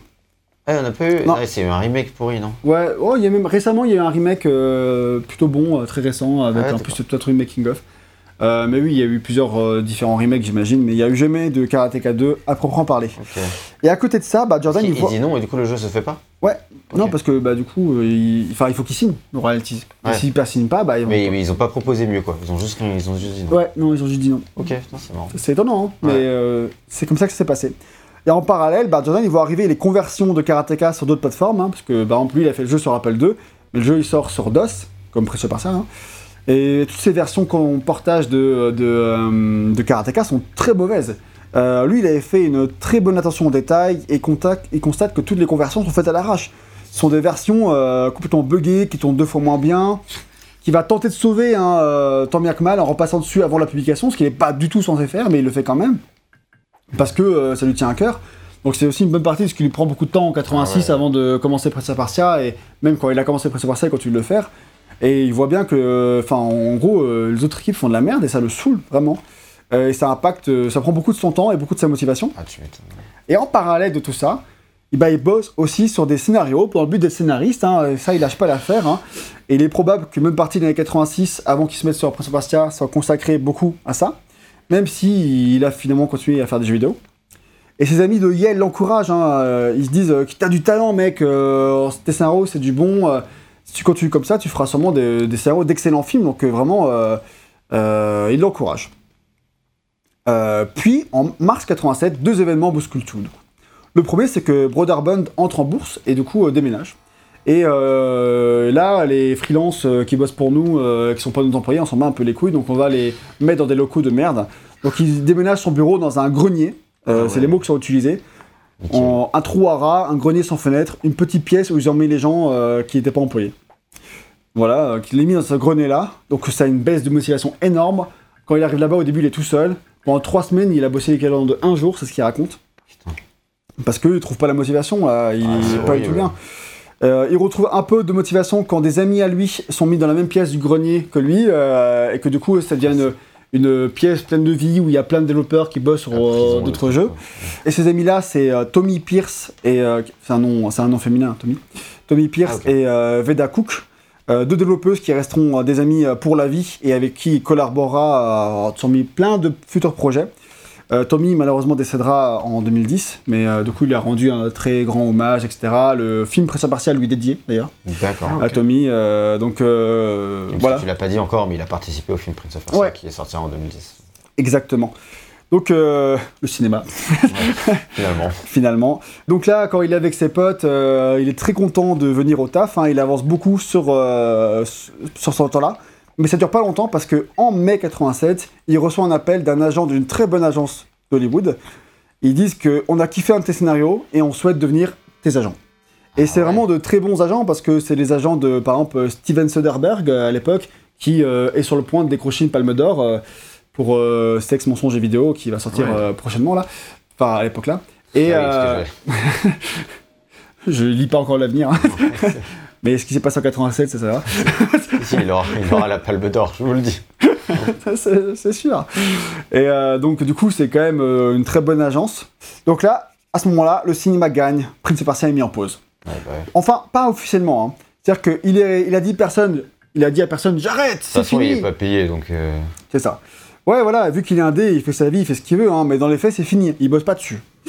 Et donc cet appel lui donne l'impression qu'il s'est trompé de métier. Il se demande soudain, mais pourquoi je m'acharne à bosser dans des conditions de merde alors que j'ai un scénario prometteur, que je peux faire du cinéma euh, C'est ça qui se passe, quoi. Et son scénario, il plaît à beaucoup de monde. On sait ce que c'est ce scénario? Euh, non, pas vraiment, parce qu'il a jamais été développé, mais... D'accord. Ah, Euh, donc, euh, spoiler, ouais. Donc, il plaît à beaucoup de monde, mais il faut le retravailler. Et un des réalisateurs qui se, qui se penche vraiment dessus, qui pense vraiment qu'il va le faire, c'est Curtis Hanson, qui réalisera plus tard euh, LA Confidential et 8 Miles. Donc, euh, pas un réalisateur de merde, là, qui, qui a fait des, des gros succès. Et euh, un producteur qui est vraiment intéressé par le, le projet aussi, c'est Lawrence Truman, Thurman, pardon, qui est le producteur de The Thing et de Le Lauréat. Pas non plus des petits films, quoi ça va. ça va quoi. Et donc, euh, il fait une première réécriture, et la première réécriture plaît de ouf à tout le monde. Bon, on le dit encore, il faut encore perfectionner le scénario, allons-y. Et la deuxième réécriture, bah, elle plaît beaucoup moins, malheureusement, ou alors elle n'est pas assez avancée par rapport à ce qu'ils auraient aimé. Là, du coup, Curtis, le réalisateur, il se détache du projet. Et en parallèle, donc ça, met un peu, ça rame un peu plus, quoi. Et en parallèle, Jordan, bah, pendant qu'il y a la relecture, etc., lui, il développe un autre scénario. Et apparemment, euh, ça plaît. Puis même des gens de Lucasfilm qui veulent l'embaucher, mais ça donne pas grand-chose. Donc, il, a- enfin, il est quand même dans un milieu Ouais, il y a une où... euh, autour de ce qu'il fait quand même. voilà, euh, même si ça se développe pas, on le voit comme un potentiel futur euh, du cinéma, tu vois. Donc Ouais. euh, un nom qu'on surveille, quoi. C'est bizarre qu'ils aient pas gardé la première version du de la Bah, première relecture si elle était bien. Bah en fait c'était peut-être pas suffisant quoi, c'est juste Ouais. j'étais très enthousiaste à ce stade-là, Mais mais, plus après, quoi. peut- peut-être plus après. ouais. Au fil des mois, bah, du coup pas beaucoup de choses se passent. Et en janvier 88, donc il s'est passé beaucoup de temps, il se rend compte que ça fait 8 mois qu'il n'a pas touché à Presto Partia, et que la dernière fois qu'il a mis le code à jour, c'était il y a 10 mois, carrément. Et surtout, bah, en parallèle, bah, les films euh, qu'il veut mettre en place, bah, malheureusement, ils se font pas. Quoi. Euh, ça donne rien. Et il réfléchit à quoi faire, du coup, de Prince of. Est-ce qu'il faut que je le finisse? Est-ce que je le finis pas? Est-ce que je paye quelqu'un pour le finir? Est-ce que je vends les droits à Brotherbund Compliqué. Il sait qu'il y a encore masse de travail et ça le décourage de ouf. Quoi. Et dans son journal, il- on lit en gros qu'à un moment, il était presque décidé à officiellement tout arrêter. Euh, il se voyait euh, comme un scénariste en devenir euh, qui faisait du jeu vidéo en annexe. Et bam, la semaine suivante, il y a un revirement, un déclic de mais qu'est-ce que j'ai foutu pendant 8 mois, bordel de merde. Euh, donc il s'est remis à bosser dessus, Comme il a dépoussiéré les machines, ses disquettes. Oh, mais je pense qu'il a essayé quoi. Ça a Ouais. été difficile, hein. Mais d'un coup, le développement a repris et la machine s'est remise en marche. Et là, d'un coup, tout l'inverse. Dit, mais qu'est-ce que j'ai fait Euh, Les films, ça mène à rien. J'ai un jeu de qualité C'est là. pas facile euh, d'avoir 20 ans. ouais. Bah, c'est ça, 19, vraiment, c'est ça quoi. Dis Ouais, euh, c'est ça. Et là, on est en 88, donc il a euh, 24 ans. Enfin, 24, ouais, 24. ouais. Il va sur ses 24. Il a 23. Et, et donc, du coup, il se voit maintenant comme un concepteur de jeu qui écrit des scénarios à côté, donc ouais. tout l'inverse. Et quand son agent l'appelle et lui dit Alors, ça avance ce scénario? Il répond T'inquiète, frère. Alors qu'avant, c'était euh, pendant qu'il est en train de compiler son code, du coup, Ouais. pas du tout en train d'écrire un scénario. Et alors qu'il répondait l'inverse à Brotherbund en mode Alors, ça avance, Pop? Ouais, t'inquiète. Il n'y a rien donc- qui avance nulle part. il y a rien qui avance nulle part, quoi. Mais là, du coup, le prince de Perse euh, triomphe de l'appel d'Hollywood, euh, mais il a pris pas mal de retard, quoi. Donc janvier 88, la production reprend donc, alors qu'à la base il voulait sortir le jeu en août 87, hein, je rappelle, Ouais, on ouais. est un petit peu en retard sur le, sur le planning. hein. Ça a pris, Les, les- les auteurs comme ça ou les créatifs euh, qui sont en retard, c'est Ouais. monnaie courante quand même. et surtout quand tu sais pas trop la jeunesse, tu sais pas trop ce que tu veux faire de ta vie, t'as Bah toujours ouais, l'impression que tu vas rater, que tu prends jamais le bon chemin, c'est ultra dur d'avoir 20 Ah ans. ouais, euh. c'est clair. ouais. C'est plus facile d'avoir 30 ans, qui vous dis. Hein. Ah, Fatigué- T'es ça, fatigué par la vie, mais au moins tu sais ce que tu fais. C'est un, bon tu un résumé. Enfin, pour la plupart des gens. oui, pas tout le monde malheureusement, mais euh, quand ça se passe relativement bien, c'est ça. Euh, promis, ça se débloquera à bout. Si jamais vous êtes dans cette situation-là, ne vous inquiétez pas. Euh, En donc, témoigne Jordan Mechler. exactement. Donc, euh, la production reprend donc. Ce sont de très longues journées de travail sur plusieurs mois, euh, mais tout devient plus concret en termes de mécanique. Mais il reste plusieurs euh, problèmes à résoudre. Le premier, c'est que l'un des postulats de base ne fonctionne pas. C'est-à-dire, Jordan, il voulait à la base qu'il n'y ait aucun ennemi dans le jeu, comme dans l'introduction d'Indiana Jones. Ah. C'est-à-dire qu'il voulait que, que des pièges, que des puzzles environnementaux. Mais son ami Tommy Pierce insiste, le jeu manque de stimulation, de moments de célébration à l'intérieur des niveaux, et les combats peuvent apporter ça. Des moments donnés où tu as accompli un objectif et tu yes, je l'ai eu, et, euh, c'est pas juste à échapper à un piège, tu as des moments de hurrah, quoi. Et donc, des combats peuvent apporter ça. C'est vraiment euh, son, euh, son input. Elle insiste lourdement là-dessus pendant très très longtemps, et Jordan se rend bien compte qu'elle a pas tort. Dans son jeu actuellement, tu finis un niveau de temps en temps, parce qu'il était très long, et puis tu refais exactement la même chose dans un autre niveau. Du coup, ça manque un peu de. C'est linéaire, quoi. quoi. Voilà, ça manque un peu de péripéties, de sous-objectifs qui vont apporter de la satisfaction. Et les combats peuvent apporter euh, ça de manière. euh, peu- peuvent corriger ce problème. Donc ça va donner un sentiment de progression.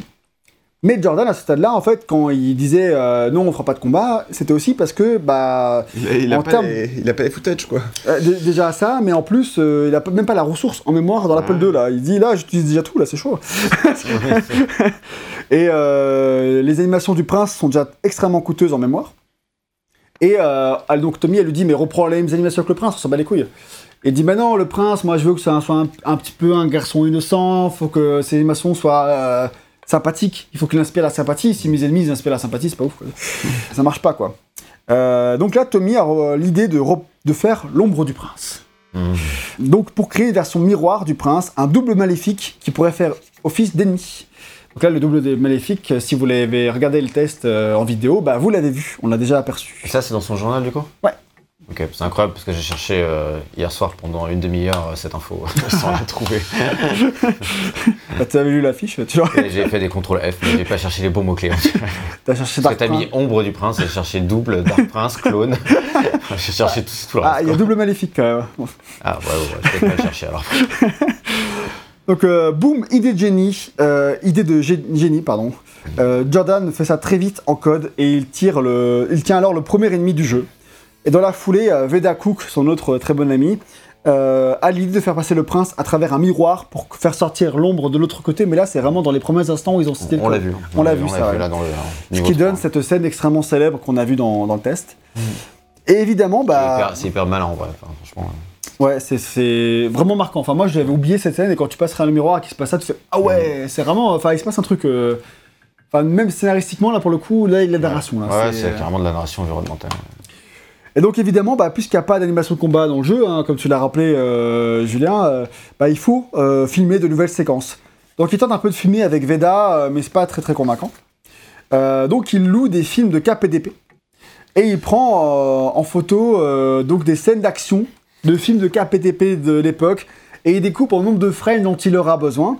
Et il se sert notamment d'un combat au début du film Rebelle des Bois avec Errol Flynn, qui est un acteur qui était très connu à l'époque. Et donc, dans cette première version euh, avec de combat, il n'y a que l'ombre qui peut se battre. Et elle doit, du coup, arriver à des moments random pour surprendre euh, le joueur, vraiment au hasard, quoi. Un peu comme le Nemesis de Resident Evil 3, euh, bien plus tard, quoi.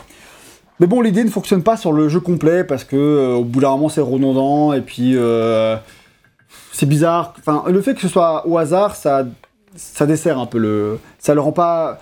Alors que si tu scriptes les arrivées de l'ombre, c'est vachement plus intéressant en termes de narration, en termes de ce qui se passe, de, enfin, de ce que tu peux raconter avec.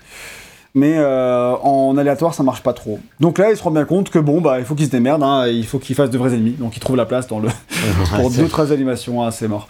Euh, mais finalement, je pense que les, euh, les ennemis, ils utilisent les mêmes animations de combat. Et finalement, puisqu'à partir du moment où il a les animations de combat pour le prince, bah, il prend les animations de combat du prince pour faire euh, les autres ennemis. Et il les a fait moins mignonnes, il a pas été con. Oui, Et euh, je pense que ça marche, quoi. Ça marche très bien. Ouais, c'est pas tout à fait. Après, faut, faut, faut préciser parce que regarde là, tu vois, euh, enfin, Ouais, lui, c'est pas vraiment en miroir, tu vois non plus. Ouais, clairement. ouais. Parce que c'est euh, c'est genre euh, les, les ennemis, c'est c'est- c'est leur épaule droite qui a avancé, donc c'est celle qui est proche de la caméra, et euh, le prince, c'est euh, l'épaule qui est à l'opposé, etc. Donc, euh, Mmh. Ouais. donc Après, tu selon peux comment pas- tu tournes, parce que il peut commander dans les deux sens. Bah non, parce que sinon ça serait le bras gauche, tu vois. Ouais, je pense qu'elle a raison. Dans tous les cas, c'est- inversé par rapport au Tu vois, c'est enfin les ennemis, c'est c'est leur, euh, c'est leur bras euh, le plus proche de nous, et le prince, c'est le, le bras le plus éloigné, tu vois. Ouais, Enfin, Si oui. tu mets en miroir, bah ça va pas marcher quoi en fait, parce que ça va faire un gaucher contre un, un gaucher contre un droitier en fait, tu vois. C'est vrai. D'ailleurs, bah, il avait dû euh, ça, le faire pour euh, l'ombre, justement. Faire en sorte que l'ombre, Ouais. se- s'il sort l'épée, il faut qu'il sorte en miroir. euh, donc Ouais. vraiment la, la même main. Enfin, genre là, il aurait l'épée, il aurait épée l'ombre, tu vois. Ouais, donc ouais. là, il a, dû, il a dû faire l'inversion. euh. Donc euh, il avait pensé à ces questions-là, effectivement, en plus. Quoi. Donc, euh, mais ouais, donc c'est pas, effectivement, pas du- vraiment du miroir. Et, et, d'ailleurs, quand il a dû faire du miroir, il a dû contrer ce problème. Ouais. Donc, donc voilà, il filme tout ça, et il l'implémente et tout, et ça marche bien. Donc là, il a les combats, c'est cool. Mais l'autre gros problème, euh, c'est un problème qu'il traite en novembre-décembre 88, c'est la, la structure du jeu. Actuellement, Prince of Persia est un jeu d'exploration dans des niveaux très grands et très ouverts, mais on sait pas trop quoi y faire, c'est assez confus. Euh, T'as genre 24 ou 25 écrans par, euh, par niveau, enfin c'est beaucoup. Et, euh, et donc du coup, il faut améliorer tout ça.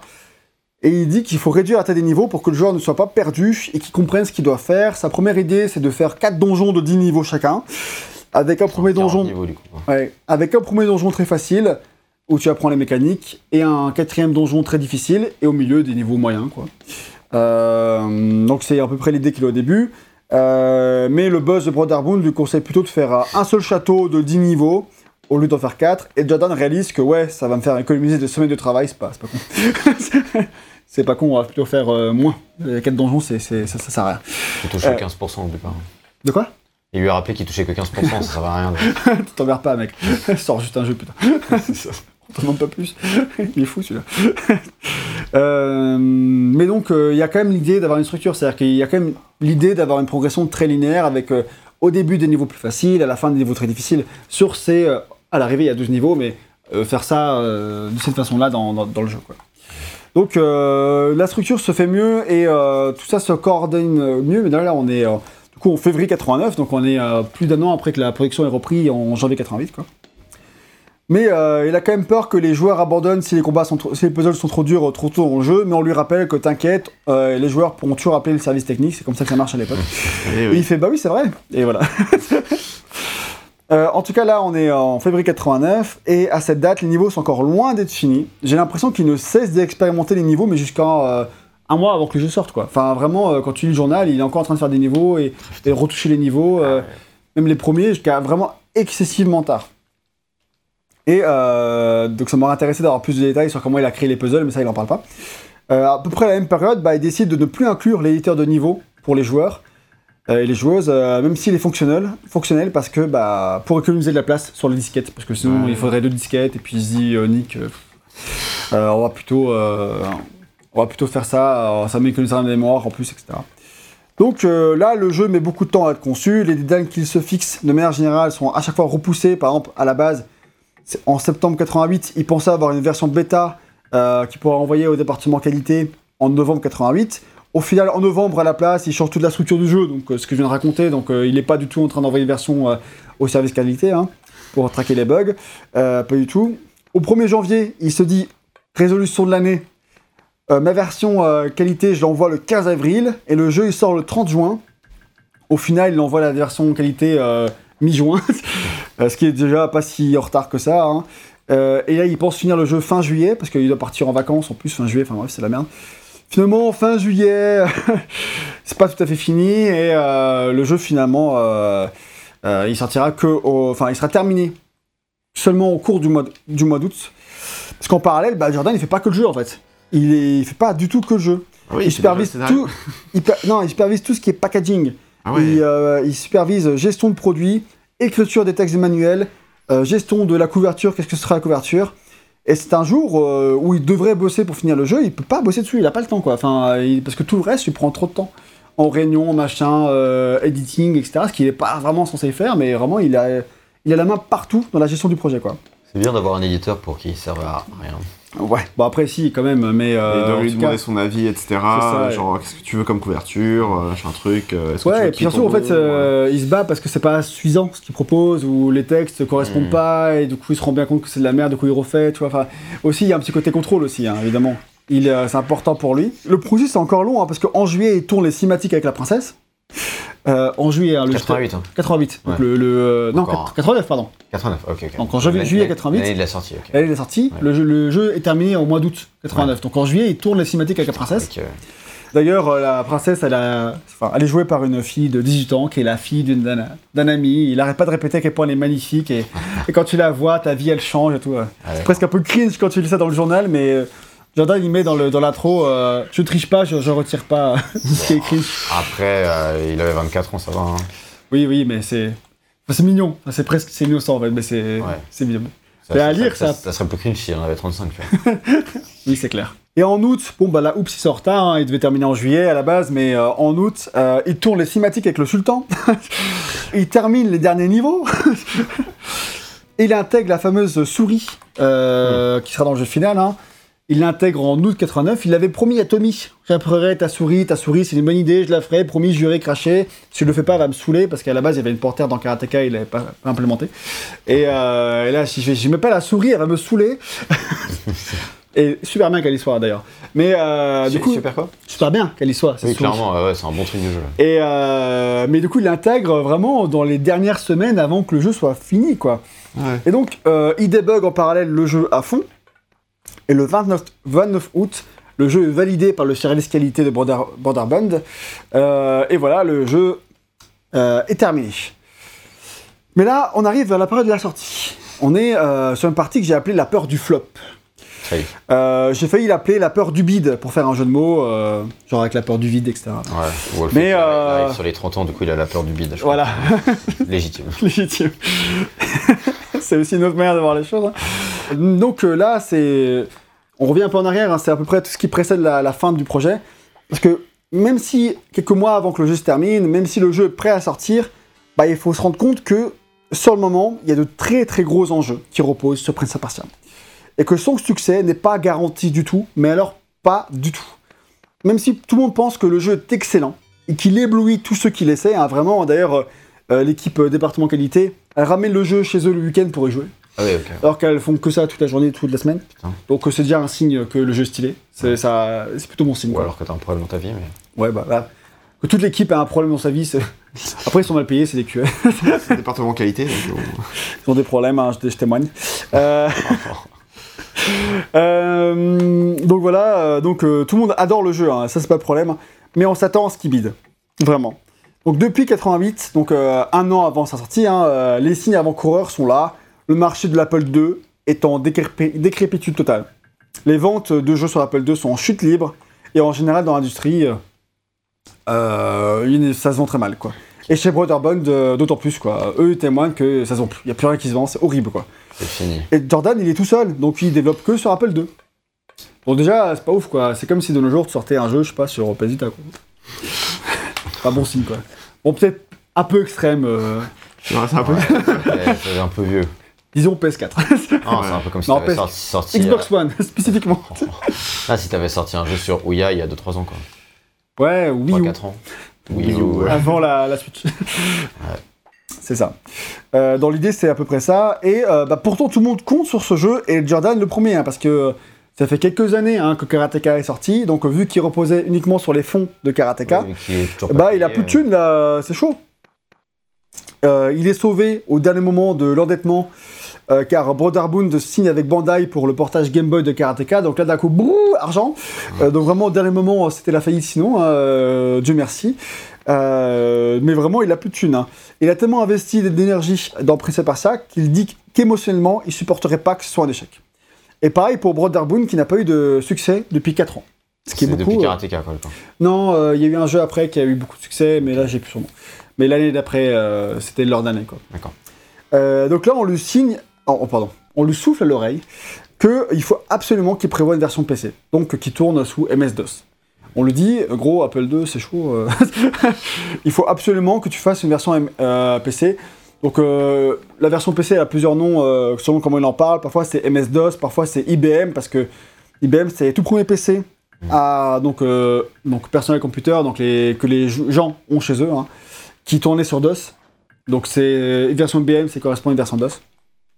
Donc donc voilà, c'est hyper important qu'il qu'il y en ait une parce que c'est beaucoup beaucoup beaucoup plus populaire que les Apple II à cette époque-là. Donc à partir de mars 89, il cherche des programmeurs qui accepteraient de faire une version euh, DOS pour lui. Euh, parce que voilà, il avait vu qu'il n'avait pas supervisé la version DOS de Karateka, bah, c'était une horreur. Et euh, il aimerait pas que ce soit une horreur, hein, en gros. Ouais. Ouais. Donc là, il veut quelqu'un de compétent.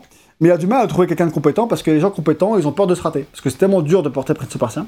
Ah En ouais fait, les gens, ils ont une réputation. Genre, leur métier, c'est de faire des portages DOS. Donc là, si je fais une version pourrie, euh, Ouais, si je me rate, ma réputation, elle est entachée, quoi. c'est ça. Donc les gens, ils osent pas. Ils sont pas chauds. Ils- Donc c'est très dur de trouver quelqu'un qui ose franchir le pas. Au final, il arrive à trouver quelqu'un euh, en euh, signant avec lui une, genre une clause d'essai. C'est-à-dire que au bout, si au bout de un certain nombre de semaines, je sais plus combien, euh, il se dit que finalement c'est trop dur, il le fera pas, bah il peut abandonner. Il a, il- Il Il pas a pas obligé de sortir le. Il a pas une obligation de résultat, quoi. Mais enfin, il a 6 semaines, enfin 8 semaines, un certain nombre de semaines de période d'essai et après il est obligé. Mais tant que sur la période d'essai, il peut toujours euh, s'enfuir quoi. Euh, c'est comme ça que c'est signé. Et euh, bah d'ailleurs, c'est exactement ce qui se passe. hein. En juin 89, le programmeur DOS il se casse. Ah, il se dit euh, c'est mort les gars, je me casse. Il était en retard, en plus ça se passe. De toute façon, euh, Jordan commençait à se dire que finalement il avait misé sur mauvais cheval. Ouais. Donc c'est pas si ma- pas si terrible qu'il s'en aille, mais Un bon. euh, accord. euh, mais bon, c'est quand même chiant parce que t'es en juin là, à 89 et t'as pas de programmeur DOS Mm. et euh, ça pue. parce que Apple II, ça marche pas quoi. Donc euh, il arrive à convaincre un des programmeurs internes de Brotherbound de le faire et le, la version DOS repart sur des rails en juillet 89. Quant à la version Mac, parce que le Mac il se développait bien aussi à l'époque, et ben en octobre 89, euh, elle commence seulement quoi, tu vois. Donc, euh, Ouais. donc après que le jeu sorte sur Apple. quoi. Et pour l'instant, toutes ces années-là, il n'y a toujours pas de version console qui est prévue. Donc, euh, alors que les consoles se développent bien, tout ce qui est NES, etc., c'est, c'est vraiment le, le futur, et à cette époque-là, on le, on le Ouais. sait déjà, quoi. D'ailleurs, bah, je l'ai parlé, la version Game Boy de Karateka, euh, c'est ce qui l'a sauvé de la faillite. Donc la Ouais. Game Boy était déjà là aussi. Au, au moins au Japon. C'est vrai qu'à l'époque, il y avait vraiment beaucoup, beaucoup de supports, quoi. Donc, parier sur un seul support. euh, C'est chaud, ouais.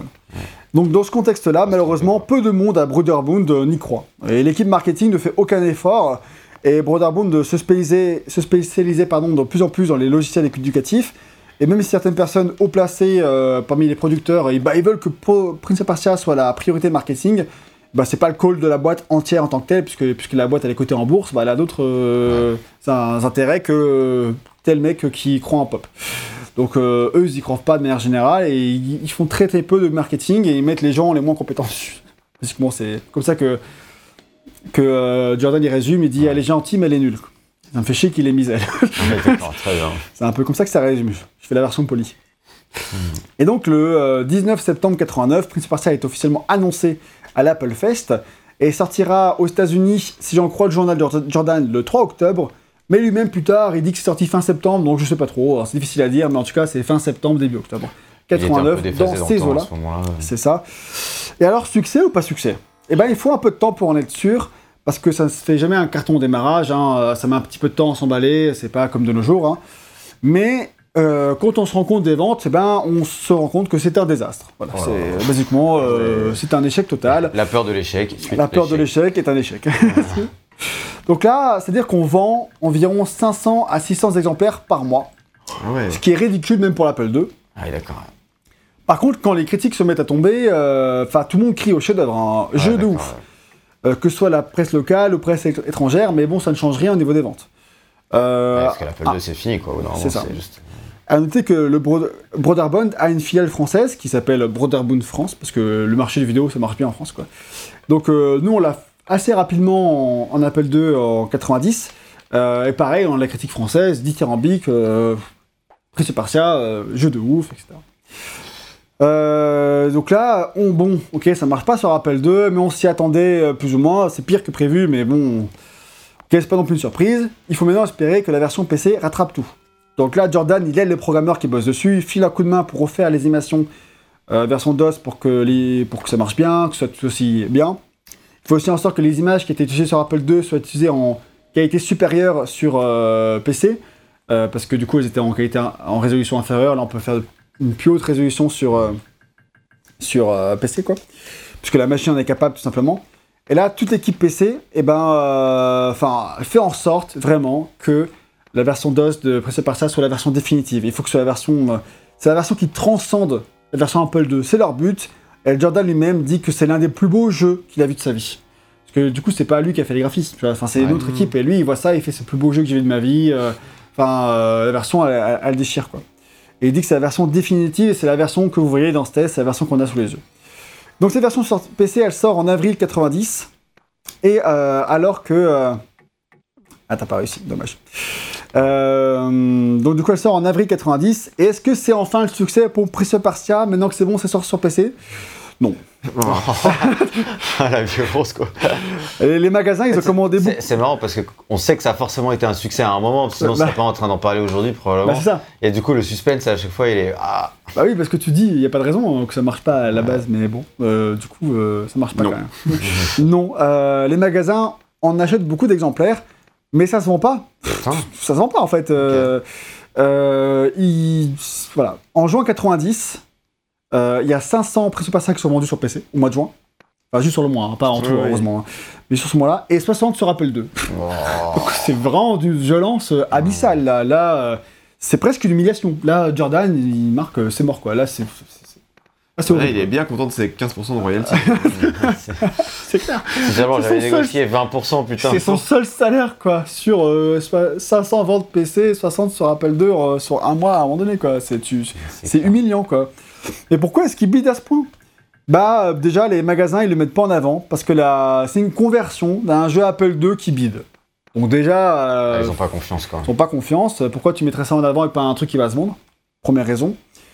Et ensuite, c'est un ancien modèle de boîte, c'est-à-dire que euh, à cette époque-là, on fait plutôt des boîtes qui s'ouvrent sur le dessus comme une boîte à chaussures ou comme un, jeu de société. Ouais. C'est comme ça que se vendent les plus beaux packaging de l'époque. Et eux sont sur un ancien modèle de packaging qui s'ouvre vers, le dessus, que tu tires, et enfin ça, ça n'attire plus personne, ça fait chier tout le monde. Et les gens, ils ont pas envie d'acheter ces versions-là, ces boîtes-là. juste à cause du packaging. Donc là, c'est aussi. Eh ben, le dématérialiser avec tous ses problèmes, et là, il n'y a plus de Finalement. maintenant. Donc là, c'est aussi une, une des raisons pour lesquelles euh, ça ne se vend pas. Et une autre euh, raison qui concerne aussi la boîte en général, c'est qu'il y a un magasin, une chaîne, une grande chaîne de, maga- de magasins qui a retiré le jeu de la vente parce qu'il juge que la jaquette est horrible. Ah. Voilà. On arrive à la jaquette. Pourtant, elle est archi Pour- stylée. Pourtant, la jaquette est stylée. Euh, on vous l'affiche si vous ne la connaissez pas. Mais la question est vraiment intéressante parce que ça a été un, débat interne extrêmement houleux pendant Ah ouais très longtemps avant la sortie. Putain, elle est trop bien, ça me donne envie de la voir en... chez moi. En gros, euh, on y voit le vizir qui empoigne le bras de la princesse, avec au premier plan euh, un prince qui affronte des gardes. On, euh, on comprend qu'en gros le prince est sur le chemin pour, la, pour aller la sauver.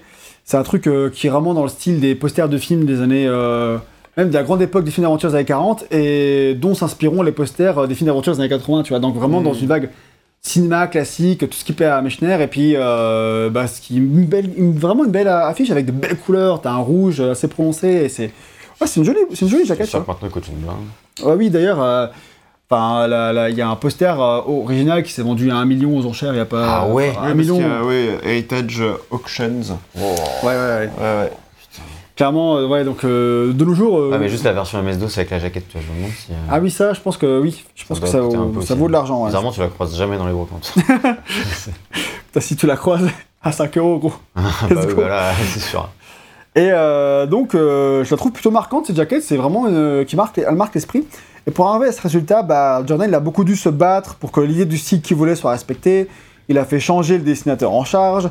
C'est d'ailleurs Jordan qui a dessiné les esquisses d'affiches de ce que l'affiche pourrait donner. Et c'est un, artiste qui s'appelle Robert euh, Florsac qui, a fait la composition finale, qui est une très belle composition euh, d'image, je trouve. Elle a été beaucoup disputée pardon, par le marketing de Brotherbone parce que d'abord, ils ont fait changer le soutien-gorge de la princesse parce qu'il était jugé trop sexy au début. Ah bah putain, pourtant dans les années 80. Ah, 80 encore, Ouais. pas 90. Mais là, le département marketing était principalement féminin, donc ça, Ah, ça, ça du, coup, jouer, for- ça. du coup, forcément, ouais. Un peu plus euh, progressiste du coup.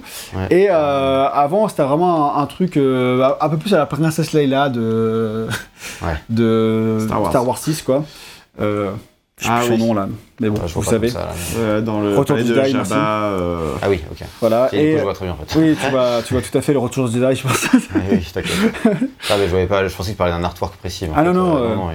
Donc c'est plus dans ce style-là, et finalement, elle a plus un, un, un soutien-gorge sportif, ce qui est un peu anachronique et ce qui saoule, ce qui saoulait Mechner de l'époque. Ouais. Et, euh, mais bon, il disparaît, je perds cette bataille-là, mais franchement, il y a plus important. Oui, Euh, pense. clairement. Et euh, ensuite, plus tard, alors qu'ils avaient validé ça, bah, le, fait, le fait que le vizir il empoigne la main de la princesse comme ça, c'est jugé ultra sexiste et misogyne. Enfin, vraiment, ça promulgue la violence contre les femmes. C'est- Ce qui est vraiment une remarque intéressante, je trouve. C'est clairement un, un- un débat qu'on aurait, en tout cas, de nos jours. hein. C'est vrai. Mm. Donc là, euh, ils font tout un mail euh, pour répondre à ça en disant que, ok, c'est vrai, et on comprend que Broderboon ne veut pas que soit associé à ce genre d'image. euh, Ouais. Je comprends tout à fait. Mais en fait, euh, il faut comprendre que c'est pour montrer que le vizir est vraiment méchant. Et pour te Ah. donner euh, l'envie de sauver la princesse qui est en train de se faire abuser par quelqu'un qui profite euh, de sa faiblesse. Des tropes un peu classiques et euh, bon, un peu, un peu, simple. je vais dire ça comme ça. Oui. Mais, euh, mais qu'en gros, c'est pas euh, malveillant vers la princesse, au contraire, tu vois. Le but, Oui. c'est de dire que c'est la figure maléfique. Et que il c'est plutôt soft comme figure maléfique en plus, quoi. Enfin, il, Ouais, il lui ouais. tient juste le bras, quoi. Ça, pas... Mais c'est vraiment une, un- une forme de violence. Sur l'image, tu comprends qu'elle est en danger. Enfin, vrai, et c'est vrai que tu le ressens. Et que tu as envie de la sauver parce que, voilà, tu te mets dans la peau de ce prince qui va sauver la princesse. C'est tout le but du jeu, de toute façon. Donc, donc, euh, donc voilà. Euh, et donc ils se sont battus pour que cette jaquette existe, et elle existe. elle se fait retirer des ventes parce qu'elle est jugée horrible par, euh, par les gens qui la mettent en vente. Ça, c'était avant que Tomb Raider sorte en 96, et finalement, on a jugé que c'était plutôt une bonne idée. Bah, c'est surtout que en fait, enfin, malheureusement, le, et toujours à l'heure actuelle, hein, l'Amérique est très euh, puritaine, donc euh, forcément. Ah, parfois, Bah, avec euh, Lara Croft, ils étaient moyennement puritains. Bon, après, c'était, c'est, c'est un jeu anglais. hein, mais- C'est un jeu anglais. c'est en fait. européen. mais c'était un gros succès euh, international. Oui, bien sûr, mais enfin, tu vois, là, euh, typiquement. euh, Ouais. mais du coup, la, la, la, la, la marque d'enseigne euh, de, de, de vente, c'était c'était quoi? C'était américain, du coup? Ouais, c'est une marque, euh, oui, c'était une chaîne américaine de magasins, donc ouais, effectivement, Ouais, eux, peut-être qu'ils voulaient pas oui, ça chez coup, eux. ok, ok, ça a du sens. Moi, je sais pas si Surtout- c'est pour ces raisons-là. Ils ont pas donné les raisons. Ils ont juste dit que c'était horrible et qu'ils voulaient pas ça. Surtout qu'il y a, énormément. Enfin, il y a, il y a un gros passé de. Attention, euh, machin truc, enfin, le puritanisme américain avec le code Hayes, etc. et, ce genre de choses. Ouais, oui, bah, en gros, euh, enfin, dans les années, euh, je sais plus, 40, 50, un truc comme ça. Euh, ou 60, je sais plus. Mais vraiment. Peut-être probablement vers les années 60. Bref, mais en tout cas, au cinéma, en gros, c'était genre, tu pouvais, tu pouvais pas avoir. une scène d'embrassade dans le film parce Ah ouais. que c'était vraiment interdit. Il fallait pas que tu montres que, euh, par exemple, un homme et une femme dorment dans la même chambre, Ah, euh, qu'ils dormaient sur le même lit, etc. Et que du coup, il y avait énormément de censure de ce côté-là, en Ouais. fait. Et, Hitchcock, euh, il avait plein de techniques de réalisation pour euh, montrer euh, les scènes de sexe sans les montrer. C'est ça. et, euh, et pareil, tu vois, typiquement, t'as un exemple de- d'un film où. euh, je me souviens plus du nom du film, mais effectivement, genre, t'avais juste un rideau qui était tiré entre les- entre le- l'homme et la femme, euh, parce que c'était. Je crois que c'était un homme et une femme qui étaient fugitifs, etc. Et bon, bah, du coup, ils dorment un petit peu dans la même chambre. euh, là où ils peuvent, etc. Et du coup, ils Mais il y avait un rideau, heureusement. donc- Mais il y avait un rideau. Mais ça, c'est plutôt années 50 parce que 60, ça se voit déjà avec les James Bond, etc. Euh, Oui, là, c'est déjà fini, Oui. mais ce que je veux dire par là, c'est qu'il y c'est a, assez historique. il y a un historique, tu vois, et en fait, euh, effectivement, bah, genre, euh, Oui, même, James Bond, il même, pas d'un rideau. voilà, c'est ça. Clairement pas, non. Euh, il met des coups sur les fesses. Il n'y a pas de problème, l'Amérique, elle l'a accepté, ça, c'est vrai. Mais pareil, c'était un anglais. Ouais, c'est ça. Ouais. mais, euh, ah, c'est vrai que c'est des films anglais, finalement. Ah, oui, oui. Ouais, mais quand même beaucoup produits aux États-Unis, mais, euh, mais c'est des films anglais. Ça, putain. Ouais. ça, ça, ça, ça- Ça, ça, ça a sa différence. euh, ça a sa différence. et son euh, importance, pardon. Je pense, effectivement. Donc voilà, bref, quoi qu'il en soit, Jordan est dégoûté. Finalement, il se dit que bah, il va faire du cinéma plutôt. hein. et... et donc, Tout ça pour ça, putain. et donc, il s'inscrit dans une université prestigieuse new-yorkaise, qui est le NYU, enfin l'université new-yorkaise, mais donc une, Dans une filiale dans une cinéma. filiale cinéma, etc. J'avais voulu m'inscrire à l'époque et Ah ouais Incroyable. c'était très cher. Ouais, c'était très cher, ouais. Euh, et donc, il s'y inscrit pour la rentrée 90. Et euh, en parallèle, en plus, on le relance sur ce scénario. Il y a de potentiels acheteurs qui posent des options sur le cinéma, c'est-à-dire qu'en fait, ils réservent le fait que peut-être ils vont le faire. Donc, du coup, personne d'autre n'a accès à ce scénario en, en Ah attendant. Donc, c'est pas, pas très long et c'est genre euh, du euh, 2000 euros, mais enfin 2000 dollars, mais quand même, ça te fait 2000 dollars et ton jeu est vide, donc 2000 dollars, ça te paye Ouais, facture, ouais, alors que le jeu, non, du coup. Euh, et donc, mais il reste quand même très très instable. Il comptait beaucoup sur Prince of Persia pour payer ses études justement. Donc il se dit, mais si Prince of Persia s'habille, je peux pas payer mes études. Enfin, c'est un bordel pour lui. Et en plus, les ventes vont de pire en pire. Et il est refusé à l'université finalement. Oh. Donc, Vraiment, tout son monde s'écroule en quelques mois à Jordan. C'est vraiment terrible pour lui. Et au moins, il y a les retours dithyrambiques partout dans le monde qui offrent une petite lueur d'espoir en mode euh, voilà. Bon, bah, moi, les gens, ils l'aiment. hein. C'est ça, il y a au moins ça. Donc là, déjà que personne croyait à ce jeu à Brotherhood avant, bah maintenant c'est pire. Hein. C'est-à-dire difficile de convaincre les éditeurs d'investir dans des versions, dans des conversions sur des consoles. Euh, ils sont à la recherche d'un deal en or avec quelqu'un qui, fera la conversion euh, à un très bon taux, mais pour l'instant ils refusent tout. Les offres qu'ils ont, euh, genre il y a Sunsoft qui voulait faire la version Super Nintendo, etc. Et, finalement, au dernier moment, Brotherhood a refusé. Enfin, tu vois, ils font un peu chier quoi. Euh, ce qui cherche le deal parfait, mais du coup, en attendant, tous les deals parfaits, ils s'en vont. Donc ça n'avance pas. hein. Donc quasiment un an après la sortie sur Apple II, personne ne développe, développe le jeu sur les consoles, quoi. Hmm. Et la version Mac, elle est euh, repoussée. Enfin, il y a plein de retard. Ils visent Noël 91. Alors on est en 90 là. Enfin, c'est- Ouais, ouais. c'est fou, enfin, tu te dis, mais mon jeu, il- j'aurai jamais d'autres versions, ça va rester un bide, ça va être oublié. Quoi. Donc là, on évoque Prince of Persia 2 pour dynamiser la franchise et, euh, et booster les ventes du premier, mais bon, on donne pas le feu vert tant que les ventes de Prince of Persia sont pas à un certain niveau. Hmm. Mais comment Est-ce que Prince of Persia est sorti des limbes au bout d'un moment Bah oui. Comme tu l'as dit, on sait qu'il est sorti des limbes, mais à Il a quel moment Parce le que temps, là. mais ça, ça ne s'est pas passé comme ça. Ça, c'est pas- quatre. Et ben en fait, dans le courant de l'été 90, quelques signes d'amélioration font surface. Au Japon, le jeu il sort sur PC 98, c'est un micro-ordinateur japonais. Ils avaient signé ça avec le japonais euh, quelques mois auparavant, euh, sans trop y croire quoi. C'est un micro-ordinateur dont vous avez jamais entendu parler. Ils font si vous voulez, let's go, allez, faites-vous plaisir. Et le jeu là-bas, il fait un très bon démarrage, même des précommandes et tout. euh. Donc euh, le jeu, il marche au Japon. PC 98. Ouais. Et ils réclament une suite. Les Japonais, ils sont chauds. Prince of Persia, ils kiffent. Ok. Donc là, déjà, été 90, waouh un, su- Ah, un PC. succès. Un succès. C'est pas PC quoi. Engine du coup Non, c'est mais autre PC chose Engine, c'est c'est- c'est autre chose, ouais. Donc là, c'est vraiment un truc euh, typiquement. PC euh, 98. PC euh, 98, ça s'appelle ok. comme ça. Enfin, c'est c'est le nom euh, américain, mais sinon, c'est NEC, je crois, au Japon. On connaît pas, franchement. oui, oui. Et en Europe, pareil, beaucoup d'enthousiasme. Chez ceux là où ils ont pu l'avoir en, Fran- en France, etc. euh, beaucoup d'enthousiasme, c'est typiquement le genre de jeu que les, Européens adorent. Vraiment, euh, c'est le jeu- typiquement le genre de jeu qu'ils adorent. Quand il, quand il sort sur cette ver- version-là aussi, du coup. Euh, non, non, pas cette version-là, mais euh, genre par exemple, il y a Brotherhood Fra- France qui l'a sorti en, ouais. euh, sur Apple II ou sur DOS. Et après, ils ont signé avec deux marques. Mais du pour- coup, pourquoi ça devient seulement un succès à ce moment-là en France euh C'est un, un peu Ça met du temps, ok.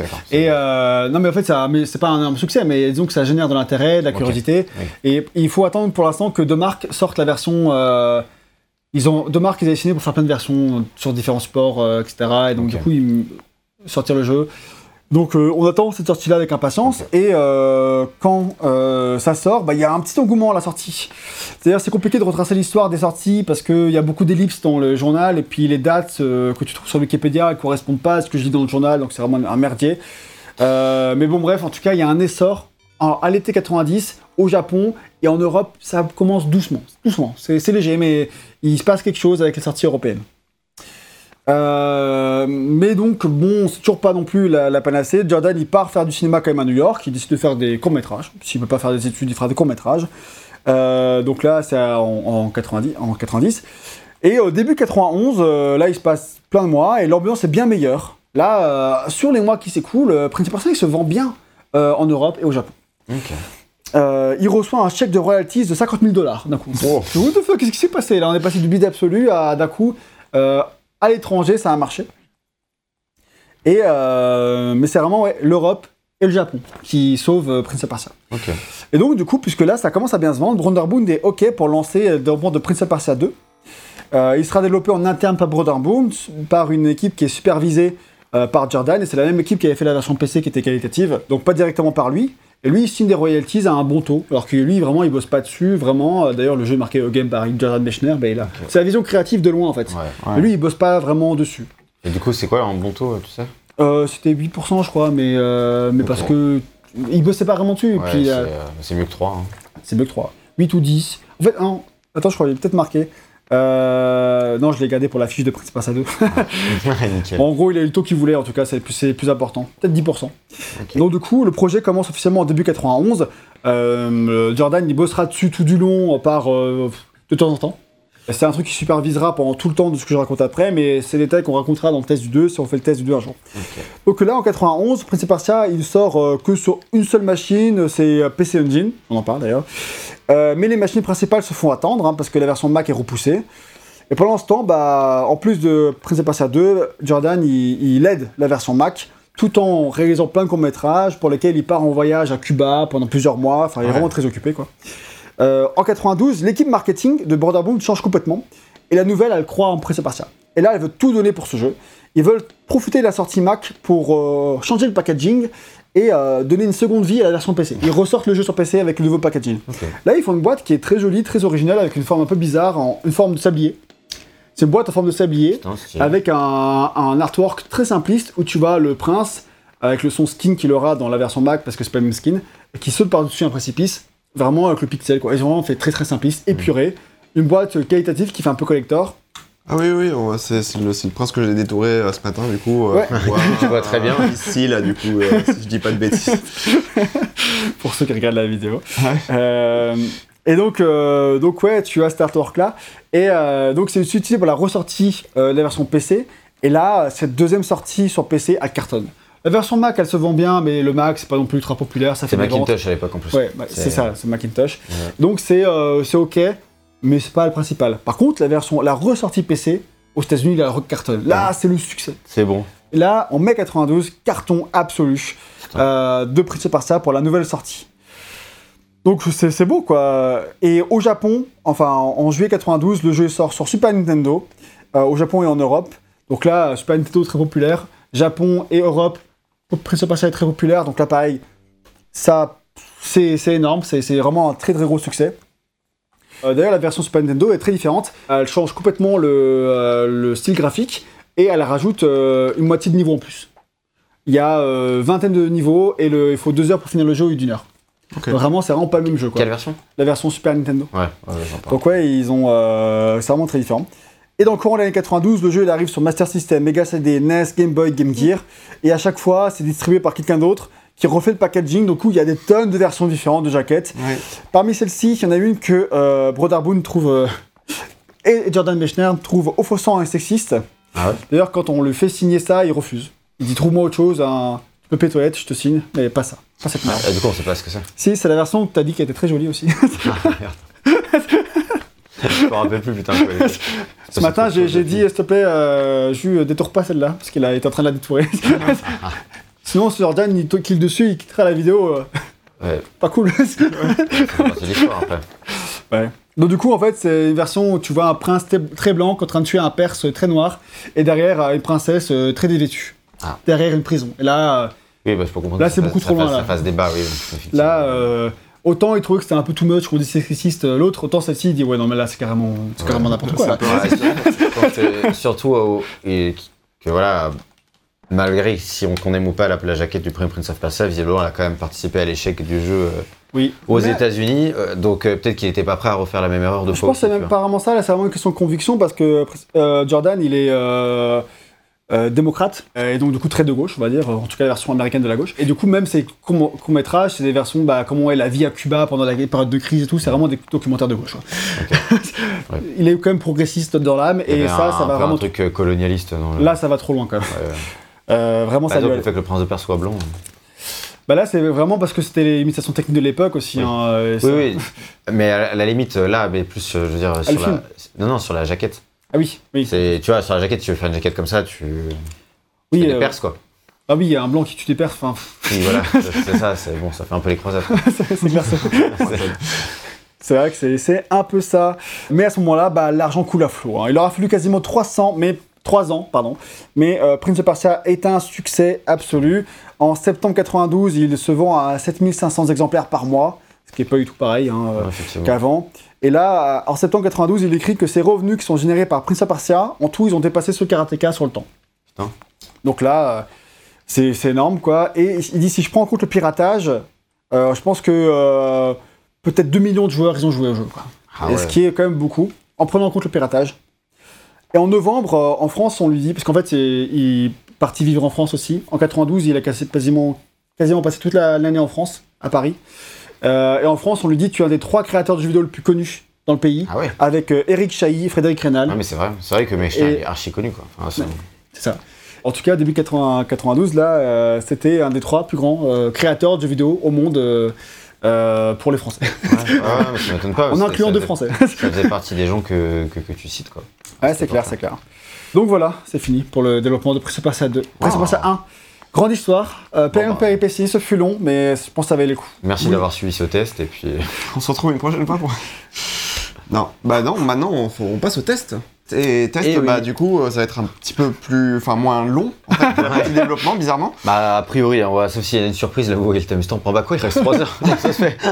Bon, du coup, on va parler un peu de l'histoire de Prince of Persia. Et là, vous vous dites, mais peut-on vraiment parler d'une histoire pour Prince of Persia? C'est une bonne question.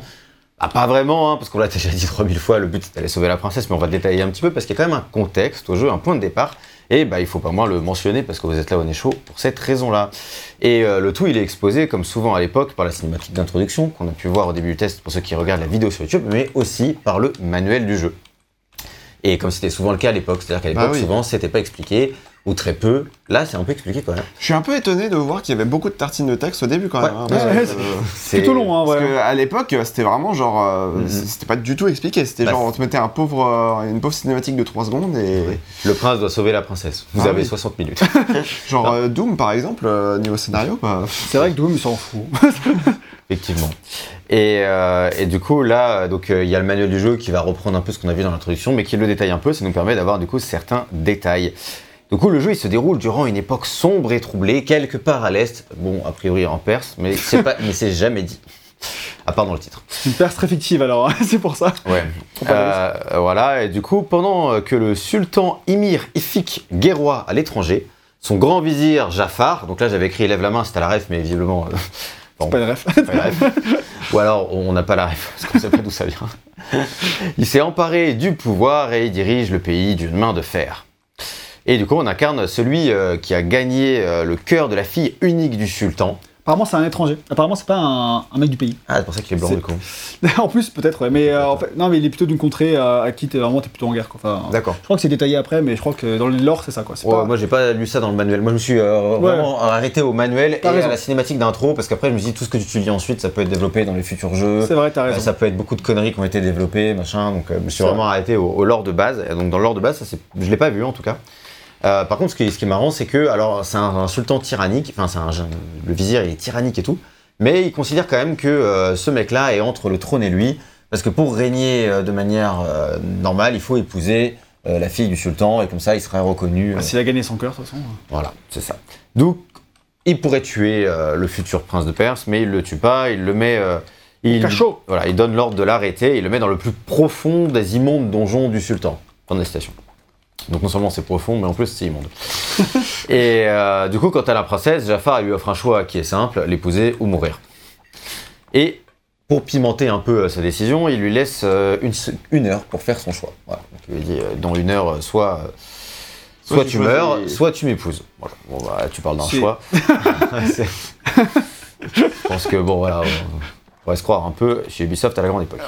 et, et elle compte euh, donc euh, sur euh, son prince qui est son dernier espoir pour la sauver. Ah non, c'est pas son prince, techniquement. Non, bon, enfin c'est son prince à elle quoi, mais euh, C'est son prince de cœur. C'est son wannabe prince. voilà exactement. Euh, le problème, bah, c'est qu'elle elle est enfermée dans sa chambre au sommet d'une des tours du palais et que lui, on l'a dit, il est dans un donjon immonde et profond, donc euh, voilà, il y a un petit problème. Donc elle, elle va attendre, donc le vizir il lui met un petit sablier devant, il lui fait tiens, il fait pile une heure, donc dans pile une heure je reviens, et elle, elle va attendre que le dernier grain de sable du sablier euh, il soit passé, puis après elle se jettera par la fenêtre. Et quitte à mourir, elle choisit de mourir par elle-même. C'est beau, c'est franchement, c'est C'est tragique. c'est tragique, oui, mais. c'est clairement une histoire euh, simple mais tragique. Bah, D'ailleurs, ce que j'écris, c'est une histoire très simple et qui se base un peu bon, bah, sur le mythe écuyer de la princesse à se courir dans la tour d'ivoire. hein, il n'a rien réinventé, Mechner. Euh, néanmoins, vu qu'on est en 1989, hein, on n'a vraiment pas besoin de plus. Plus pour un jeu qui était censé sortir encore euh, bien avant, comme on l'a longuement expliqué. Donc, euh, donc ça, fait le, ça fait le taf niveau, au niveau de l'histoire. Sauf qu'en plus, il y a quelques petites surprises parce que le jeu il se permet en plus de développer légèrement son background via une forme de narration environnementale. On, l'a parlé, on a parlé du Dark Prince, le clone, enfin l'ombre, appelez-le ça comme vous voulez. On a vu aussi la souris, on a parlé dans la partie développement, on l'a vu juste avant. Donc c'est quoi la souris? C'est euh, la princesse en fait qui a une petite souris et qui envoie la petite souris euh, bah, sauver le prince à un moment où il est coincé. Elle va appuyer sur un- une dalle en fait et ça va faire rouvrir. euh, Ce moment, il est génial dans le jeu parce que t'es vraiment coincé. En fait, en fait, t'arrives et en fait, t'es coincé. Genre, tu fais, mais. Ouais. En fait, je fais comment là? Je Non, suis- mais en plus, c'est pire. C'est pire parce que c'est juste avant la porte de fin du niveau. Ah ouais, c'est vraiment l'angoisse. Tu te dis putain, il fallait que je- fallait que j'arrive vite et tout. Enfin, tu tu t'imagines tout n'importe quoi. J'ai arrêté un timing, putain, fait chier, faut que je me suicide. T'es dégoûté de ouf. Mhm. Et là, d'un coup, il y a une souris qui arrive et qui te sauve. Tu fais. Oh mais what the fuck que tu dis vraiment, tu crois pas quoi. Moi, j'avoue, j'ai tellement paniqué, j'étais voir sur YouTube, faut faire quoi C'était mon. En fait, j'avais arrêté mon run précédent à juste à ce niveau-là, en mode c'est bon, je suis arrivé à la fin, et puis c'était, j'étais en, en mode speedrun, et ah non, laissez-moi finir mon speedrun tranquille. Bon, bref, du coup, euh, du coup, il y a pas mal de petites idées comme ça qui sont un peu de narration environnementale, euh, qui sont pas enfin, révolutionnaires, mais qui euh, aident un peu la trame, la trame du jeu. Voilà, je Ouais. Mais non, mais enfin, juste pour rebondir sur la souris, effectivement, le, le fait que t'aies le stress du compte à rebours, etc., et tu te dis, ah putain, mais je suis en train de perdre des précieuses minutes. euh, Ah bah, clairement, ouais. Du coup, t'es en mode. euh, Enfin. Oui, il y a, y ça, mais même, enfin, en ce moment- dans le jeu, t'es habitué à parfois à être un peu coincé, et du coup, tu te dis, bon, bah là, j'ai qu'un qu'un seul choix, c'est le suicide, tu vois. ouais, c'est ça. Et du coup, tu dois recommencer, et, et là, vraiment, euh, en fait, il te fait faire passer plusieurs écrans, il, fait, il te fait faire euh, quitter l'écran et revenir pour que ça arrive, tu vois. Et même Ah. une ou deux fois, ce qui fait que du coup, si tu reviens pas, bah tu peux dire bon bah niqué, je me suicide et c'est fait en fait. Mais du coup, en fait, euh, c'est pas quand c'est vraiment quand t'es désespéré que là ça arrive. Et ça, je trouve euh, le sentiment que ça produit quand ça marche. Et j'ai vraiment vécu comme ça personnellement. Parce que du coup, j'ai pas été voir sur T'as YouTube. pas triché comme moi. Mais euh, j'étais vraiment en mode putain, c'est foutu, je me suicide. Et là, je vois un truc arriver et franchement, ça a marqué, mais de ouf quoi. Ça a aiguillé ta journée. Non, ben ah ouais, Voilà, et puis un, secouru là vraiment. Un exemple avec le Dark Prince, ça pourrait être bah, ce qu'on a vu aussi durant le test. Donc, vraiment, tu as un saut et puis en fait, tu t'accroches à une corniche et puis il te marche sur les doigts pour que tu retombes euh, dans les donjons alors qu'on était dans les Ouais, plus, ouais. plus hautes parties du, du palais. Donc, euh, tu t'es là, mais tu te demandes, mais euh, c'est qui C'est quoi Qu'est-ce qu'il me veut euh, Mon double maléfique Bon, ça sera pas forcément extrêmement développé dans le jeu. mais, euh, mais voilà, ça, reste, ça rajoute une petite couche supplémentaire. C'est pas juste un, un jeu d'arcade où il faut aller sauver la princesse. C'est quand même développé et donc euh, voilà, je peux peut-être quelque chose à rajouter là-dessus. Non, non, euh, mais je trouve que vraiment tous ces petits éléments-là rajoutent vraiment quelque chose et font que c'est pas juste ça, comme tu le disais, et que c'est plein de petits moments qui sont encore de nos jours. Bah, tu vas t'en souvenir quand, je repense- quand tu repenseras après ça partia, même euh, de nos jours, alors que t'as vu plein de scénarios euh, 10 000 fois plus ouf. Oui. Alors qu'à l'époque, j'imagine même pas à quel point c'était marquant. quoi, tu. Ouais, et puis en plus, entre chaque niveau, enfin pas tout le temps, mais ça arrive régulièrement qu'entre chaque niveau, tu vois la princesse avec son ça. sablier, elle fait quelque chose, elle attend. Donc euh, il y a quand même la notion de. Très significatif parce qu'effectivement, les jeux à l'époque, c'était genre, euh, t'as une cinématique de début, une cinématique de fin, et ça s'arrête là en fait. Et, ça. entre, bah, t'as le gameplay quoi. C'est ça. et Parce là, que généralement, bah, euh, le scénario, il est, il est intégré au chausse-pied à la fin du C'est développement. vrai qu'il y avait très peu de scènes cinématiques pour en parler à l'époque là, peut-être un tout petit peu plus, euh, mais, euh, mais vraiment, euh, ça, ça fait cet office-là. Puis d'ailleurs, Mm. euh, c'est une référence qu'on pourrait citer, mais je le dis vite fait, c'est juste euh, à peu près en même temps sort euh, Another World de Eric C'est Chahi, qui est français, aussi. et qui est très cinématographique, et puis euh, d'ailleurs, euh, qui est sorti un tout petit peu après Prince of Persia. Et, euh, mais euh, Eric Chahi, il n'y a pas joué. Et euh, enfin, ils sont très potes maintenant, Jordan et Eric. Ah ouais Bon. Bah, ils vivent la même, même ville, ils se consultant par Askip. Ouais. Et, et euh, du, du coup, euh, ils ont les mêmes inspirations, euh, même manière de faire, qui ont été développées à en même temps. c'est plutôt rigolo, quoi. Ok. Voilà. Euh, du coup, on va pouvoir en parler maintenant, embrayer directement sur la partie game design que j'ai une heure et puis c'est tout. Parce qu'on a déjà un peu pas mal parlé en filigrane, mais on va pouvoir un peu rentrer dans le détail de la structure du jeu qui est relativement simple. Il y a 12 niveaux qu'il faudra parcourir en une heure maximum. Ça aussi, c'est très ancré dans la narration. Quand on dit Ah une oui. heure, c'est tu as une heure. Retry compris, hein. quand tu meurs et que tu recommences le niveau, le sablier continue de s'écouler. Ah, il faut charger et. Enfin, revenir au menu et revenir pour. Enfin, recharger ta partie pour. euh, Bah, on détaillera un peu le système de sauvegarde après, mais dans l'idée, voilà, c'est vraiment euh, tout le temps que tu joues est décompté, sauf si tu mets euh, sur pause. Et euh, globalement, tu as vraiment une heure pour sauver la princesse.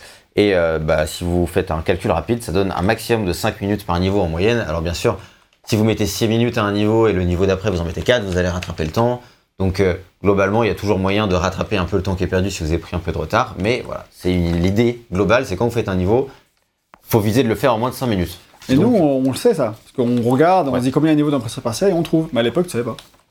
C'était euh, vraiment, jusqu'au dernier moment, tu savais pas si le dernier, ce niveau-là c'était le dernier ou si ça l'était pas. Donc, euh, tu pouvais même pas optimiser ton temps de la même manière. Et euh, du coup, euh, Jordan, il explique les raisons, derrière, les raisons derrière ce choix de une heure pour finir le jeu. Il dit euh, en gros que le marché euh, du jeu vidéo euh, du temps des bornes d'arcade des années 70-80, c'était des jeux qui étaient très courts, très punitifs, où le but était de tuer le joueur le plus vite possible pour qu'il mette le plus de pièces dans la machine. Bon, ça on connaît, hein, c'est l'arcade. Euh, mais avec, avec l'avènement des machines personnelles, des ordinateurs d'abord, les, PC, les personnels computers, puis les consoles, bah, ce système il fonctionnait plus parce que surtout que les sauvegardes c'était désormais souvent possible entre les niveaux. Et quand il jouait à son jeu, euh, Jordan, il, il ne retrouvait pas la pression et le frisson qu'il ressentait sur les bornes d'arcade. Il avance, il sauvegarde, il finissait le jeu, et puis voilà quoi. Enfin, c'est un peu comme si maintenant on faisait ce jeu-là avec des save states. C'est un peu comme ça qu'on le Ouais. vivrait sûrement. Donc, euh, pour pallier à ça, déjà dans Karateka, il avait donné une seule vie au joueur. S'il perdait, c'était retour à la case départ euh, au début du jeu. Jeu qui était certes très court, mais quand même. Et il y avait donc beaucoup de tension parce qu'il fallait arriver euh, à la fin du jeu en une seule vie. Mais Prince of Persia, lui, était pensé dès le début comme une expérience très grande, très vaste, et du coup, ça aurait été hyper punitif. Enfin, on n'arrête pas de mourir, quoi. Ça aurait été hyper punitif de renvoyer euh, le joueur au début du jeu. Enfin, ça, ça, ça, serait, ça aurait pas marché, quoi. Sur le début du niveau, Ouais, ouais, c'est ça. ouais. Du coup, euh, l'alternative, c'était le sablier, qui est un thème central du scénario euh, du jeu. Euh, L'écoulement du temps, comme on, l'a expliqué un peu dans la partie euh, scénario. Et ça restera d'ailleurs une mécanique, une composante principale pour la saga dans son ensemble.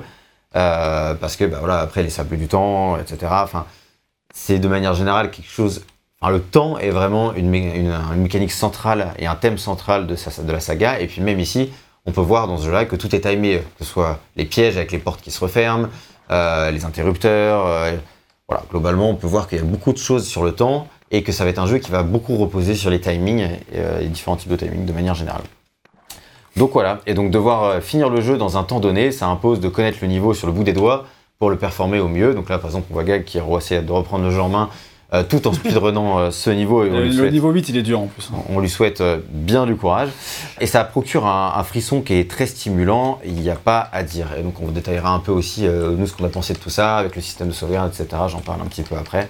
Là, c'était vraiment les bases et euh, la structure du jeu, comment ça se déroule, pourquoi? C'est un jeu qui se fait en une heure. Mais avant de, de rentrer plus en dans les détails, on va quand même expliquer comment ça se joue et parler du gameplay, euh, puisque Prince of Persia est avant tout un jeu de plateforme. Et si vous avez déjà joué au premier Tomb Raider, donc je pense que c'est quand même pas mal de monde dans notre, Communauté. dans notre communauté, dans notre fanbase, euh, c'est à peu près la même chose, mais en 2D, hein, globalement. Effectivement, Euh, ça me rappelle effectivement le- exactement le même euh, mécanique de, euh, bah en fait, euh, tu vas timer tes sauts euh, de manière assez Même toi qui n'as pas joué, mais qui- tu nous as beaucoup vu jouer, Ouais. tu reconnais quoi. Oui, et oui, ça, c'est marquant. En fait, ça se voit parce que, en fait, vraiment, t'as, t'as, t'as, t'as la, mécanique de course, t'as la mécanique de je vais marcher, je vais essayer de me mettre au bord de la plateforme, etc. Oui, regarde, en les marchant les comme ça, mais ça, les petits pas. les petits Tu pas. au début les- du jeu, je savais pas qu'il y avait les petits pas. Et du coup, j'étais en mode putain, mais si seulement il y avait les petits pas comme dans Tomb Raider, et je regarde la notice, et je fais ah, mais il y a des petits pas. Je fais putain, mais était notice- déjà là, quoi, c'est C'est bon. notice que tu consultes en PDF de nos jours. Euh, donc effectivement, bah, euh, tu l'as dit, on va quand même expliquer un peu, euh, rentrer dans les détails pour ceux qui connaissent pas. C'est le système euh, de case par case. Bah, tu peux, toi qui as la manette, la, la manette, le clavier en main, tu peux nous expliquer comment ça fonctionne du coup? Bah, pff, pas besoin d'avoir le clavier en main pour montrer, facile. en gros, bah là, par exemple, là, si je veux sauter en face, là, je, par compréhension de comment le jeu va marcher, je sais que là, c'est un saut que pourrais pas réussir si je m'accroche pas, par exemple. La, la distance, elle est basiquement de 3 cases. Si tu regardes là, le vide, il correspond à 3 cases que tu vois sur le C'est côté les droit. dalles en gros. En gros, tu- chaque dalle, tu vois, elles sont bien limitées. Euh, Tu vois, par exemple, sur le plafond, là, on voit le nombre de dalles. Et là, il y a une espèce de 3. 3, je peux pas le faire si je me- je m'accroche pas. Ça, tu le consentis pas forcément mathématiquement en y jouant, mais tu le comprends euh, par euh, mécanique. Par contre, si je m'accroche, euh, si je tends mes bras, et ben là, je pourrais le, le faire. Et euh, si je saute, je me mets bien au bord, là, pour être bien au bord. Si je saute mon saut, basi- basiquement, il fait une distance de euh, deux cases à peu près, quoi. Euh, deux cases et demie, plutôt. Et euh, du coup, tu as tout un tas de systèmes comme ça où tu vas comprendre comment faire. Là, par exemple, si je veux courir et sauter pour, Pour sauter. pour sauter correctement, il faut que j'ai au moins trois cases de course pour pouvoir vraiment faire une course. Ouais. Et là, que là, je, sinon je prends l'élan et je saute, j'y arrive bien.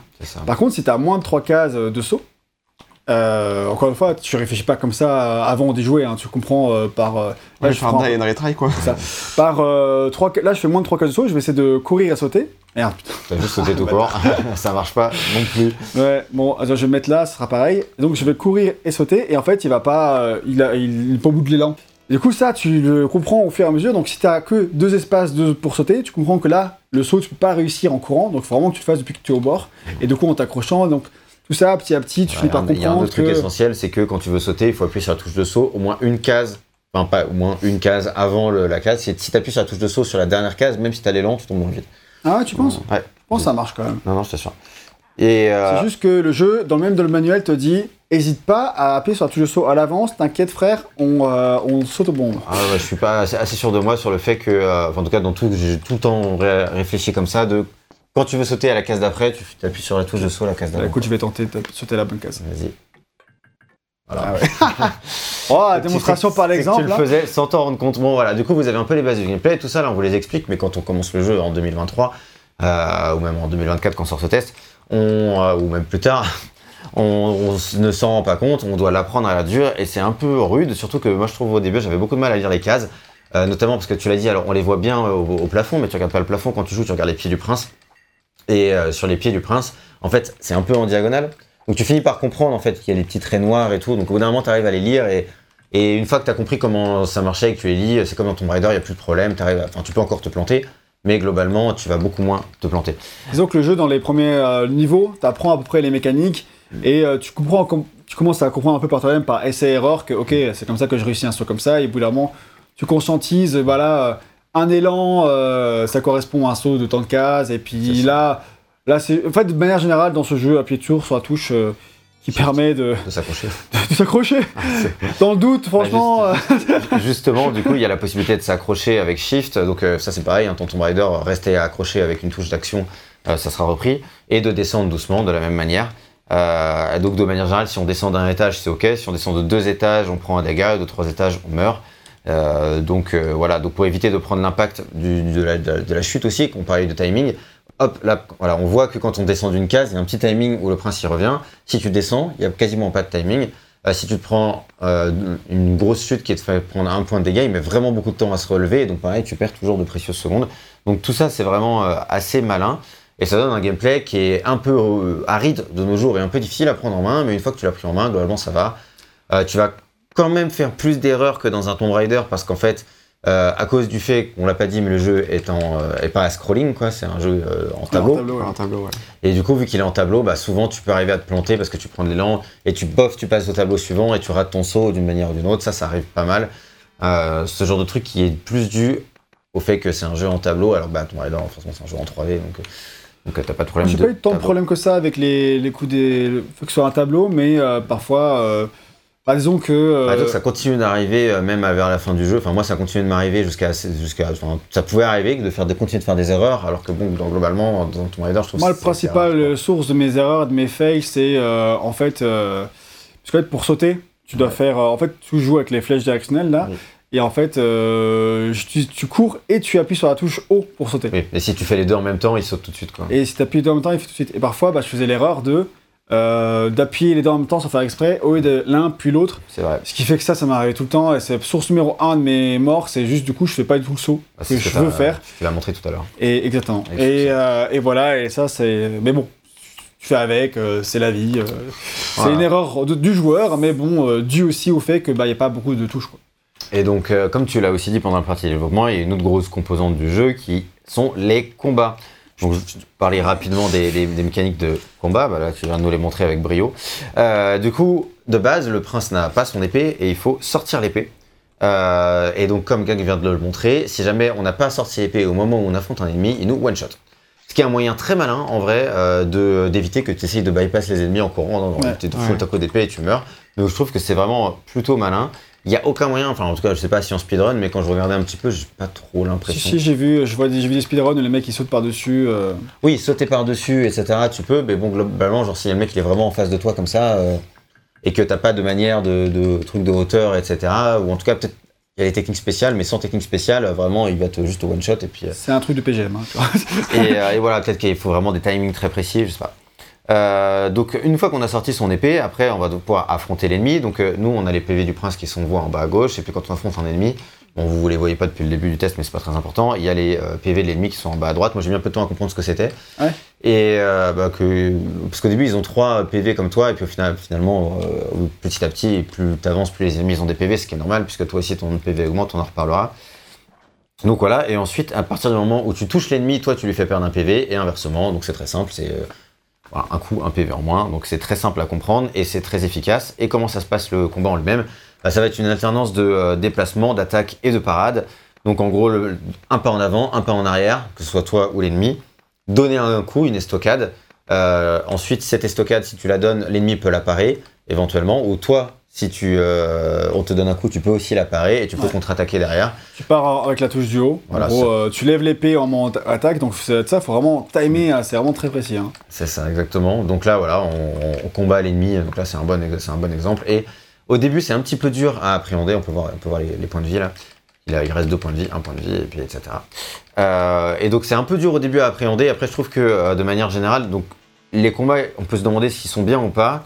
Euh, c'est un système qui est assez basique, je trouve, mais très efficace, même s'il peut s'avérer euh, parfois assez frustrant, euh, puisqu'il y a des fois, tu fais un peu la même chose et ça marche pas toujours de la même Ouais. manière. Après, ça fait, on peut se dire aussi que ça fait partie euh, du, du fun, que t'es l'ennemi, justement, qu'il soit pas tout le temps pareil. Ça fait partie de l'expérience, je suis d'accord. Après, en fait, il y a plusieurs types d'ennemis. Euh, en fait, les ennemis, ils ont plusieurs manières de se battre en fonction de quel type d'ennemi, quelle couleur il a, etc. Il y a des ennemis que tu verras qu'une fois. Euh, C'est-à-dire qu'ils ont plusieurs manières de euh, jauger la- leur attaque. Certains, ils vont faire que de la défense et du coup, euh, il faut vraiment les aborder différemment. Euh, Bon, je trouve que la plupart des ennemis quand même se battent de la même manière, et puis après il y en a quelques-uns qui, Ouais, vont, qui vont se distinguer. Dans les quelques ennemis qui se- vont se combattre de la même manière, de manière générale, si tu attends juste qu'ils avancent et que tu donnes un coup à un moment où ils avancent, ça va fonctionner. Après, ça, il y en a, ça change. Mais, euh, mais moment, pour euh, être sûr d'être toujours euh, de la bonne manière, Ouais. eh ben, je faisais toujours en sorte de, euh, de, pas, de mettre des parades dans mes attaques. Parce Ok. que, régulières, parce que en fait, si je tombais sur un ennemi qui allait. euh, où il y a besoin de la parade et que je fais pas, je vais me faire niquer et puis je vais perdre beaucoup de points de vie rapidement parce que tu peux, parfois tu peux te faire enchaîner. Ah mais ouais. genre, tu peux prendre 2-3 coups d'affilée et c'est vraiment la baisse quoi. Les, les combats sont assez rapides, ce qui est plutôt positif, c'est-à-dire que c'est assez rythmé. Euh, mais du coup, par contre, moi je trouve qu'il est en revanche assez très répétitif parce que voilà, il y a quelques ennemis spéciaux qui ponctuent l'aventure. Donc euh, il y a un ennemi qui va jamais reculer quand il se prend un hit, parce que là, voilà, il y a aussi cette mécanique de celui qui se prend un hit, il recule. Donc tu peux toi aider, enfin tu peux pousser tes ennemis dans le vide ou dans des pièges, mais l'inverse est vrai. Il y a plein de moments où le jeu il joue dans son level design avec le fait que tu commences un combat et t'es au bord du vide ou au bord d'un piège, et donc si tu te prends le premier coup, tu meurs tout de suite. Donc euh, ça c'est assez, euh, assez malin. Euh, voilà, il y a des ennemis, comme tu l'as dit, il faut absolument les parades. Il y a le vizir qui est vachement compliqué parce que lui, il faut plein, faire plein de parades à la suite avant de pouvoir lui porter un coup. Et ça, il faut le savoir parce que bah, si tu le sais pas, tu comprends pas, ton, ton système de parade usuel, il fonctionne pas. Donc il y a quelques ennemis spéciaux, mais globalement, le, ça va être assez répétitif. Après, je trouve que ça fonctionne globalement. Et il a eu raison euh, d'implémenter ce système de combat parce que ça ajoute euh, clairement euh, quelque chose à l'expérience. C'est vrai que c'est le, le truc imprécis du jeu. C'est-à-dire que Prince of Persia, c'est un jeu de précision. Ouais. Et euh, globalement, bah, quand c'est un gameplay que tu maîtrises, ça se passe globalement bien tout du long. Sauf que bah, et bah, les combats, t'as une part, un part un peu d'aléatoire, mais où tu peux facilement te faire niquer. C'est pas vraiment ça- d'aléatoire, mais c'est plus de réflexe. C'est-à-dire qu'en fait, si, si t'as un mauvais réflexe, en- les ennemis sont quand même très rapides. Et, euh, et ça arrive que moi, quand je jouais fatigué, bah, en fait, euh, bam, là, je vois qu'il donne un coup, je réagis trop tard, et baf, tu te le prends. Donc c'est pas, je pense pas que ce soit aléatoire en lui-même. C'est, je pense que c'est vraiment plus la, la- euh, je- pense que c'est vraiment plus le, le fait que euh, l'ennemi, lui, peut t'attaquer rapidement et tu peux ne pas réagir assez vite. Ouais, je pense que je pense que c'est niqué parce que t'as. Je suis tombé, j'aurais pas dû. Euh, donc on va pouvoir maintenant parler euh, de la partie sur le level design que j'ai appelé les 12 niveaux du prince de Perse. Et donc on va parler un peu du système de sauvegarde, justement, on a commencé à le mentionner. Donc euh, ce qui est intéressant, c'est que ce système de sauvegarde, il est déjà présent tel quel dans la version Apple II, j'ai vérifié dans, dans le manuel d'époque, euh, parce que je me demandais si ça avait été apporté par la version PC ou pas, mais non, déjà dans la version de base, il y avait ça. Et c'est un système de sauvegarde assez particulier puisque tu peux sauvegarder au début de chaque niveau, mais uniquement à partir du niveau 3. Donc pourquoi Ça, difficile de dire. Mais avoir une sauvegarde, c'est quand même parfait dans ce jeu parce que ça permet de faire le jeu de manière euh, legit aujourd'hui sans avoir recours à la safe state. Et ça permet de préserver l'expérience. Parce qu'à l'époque, ça n'aurait pas forcément été choquant que le jeu ait pas de sauvegarde. Tu aurais dû le faire en une heure d'un coup, en apprenant par cœur, et les jeux étaient très durs à l'époque, et, euh, et voilà, enfin, je veux dire, ça aurait fait, là, pour le coup, le fait qu'il y ait un système de sauvegarde, ça en fait un jeu quand même accessible par rapport à sa date de sortie. Complètement. Et mais ça fait aussi un jeu qui est beaucoup plus, enfin, qui est toujours jouable aujourd'hui, dans sa manière originale de jouer, je veux dire. Alors que, euh, bah, clairement, euh, s'il avait fallu faire tout le jeu d'un coup, euh, j'aurais joué avec des states, peut-être en essayant de sauvegarder au début de chaque niveau, tu vois, Ouais. J'aurais fait, j'aurais fait ça, je pense, en fait. Ouais, mais après, t'es jamais à l'abri de te dire, bon, là, j'en ai marre, j'en fais une ailleurs, tu vois. Oui, c'est clair. Donc, euh, en tu plus, te il y a- crées toi-même un checkpoint. C'est ça, en plus il y a quelques rares checkpoints dans le jeu. Euh, et sinon, quand on recommence, comme on l'a vu, on recommence dans la quasi-totalité des cas au début du niveau. J'ai- Moi j'ai repéré deux checkpoints dans le jeu. Ouais, moi aussi. Donc, euh, donc ça doit être le cas. Donc voilà, bon, par contre, le truc qui est un peu frustrant encore de nos jours, c'est que ce système de sauvegarde, il arrive que au niveau du niveau, à partir du niveau 3. Et en fait, les deux premiers niveaux, c'est les niveaux où tu apprends les mécaniques de jeu. C'est clairement les niveaux les plus douloureux parce que tu as du mal à lire les cases, tu tombes tout le temps, tu rates des sauts euh, qui sont euh, très faciles à réussir en temps normal. Euh, tu apprends le système de combat de la même manière et le jeu est aussi particulièrement vicieux dès le début parce qu'il y a ce putain de saut traumatisant euh, qui est le dernier saut, le dernier, vraiment le dernier saut à faire du niveau 2 qui en fait est le premier saut du jeu où on t'oblige à t'accrocher à la fin du saut. Donc déjà c'est un saut où tu apprends par la dure que si tu as deux cases tu peux pas sauter, donc ça, enfin tu peux pas prendre de l'élan avant de sauter.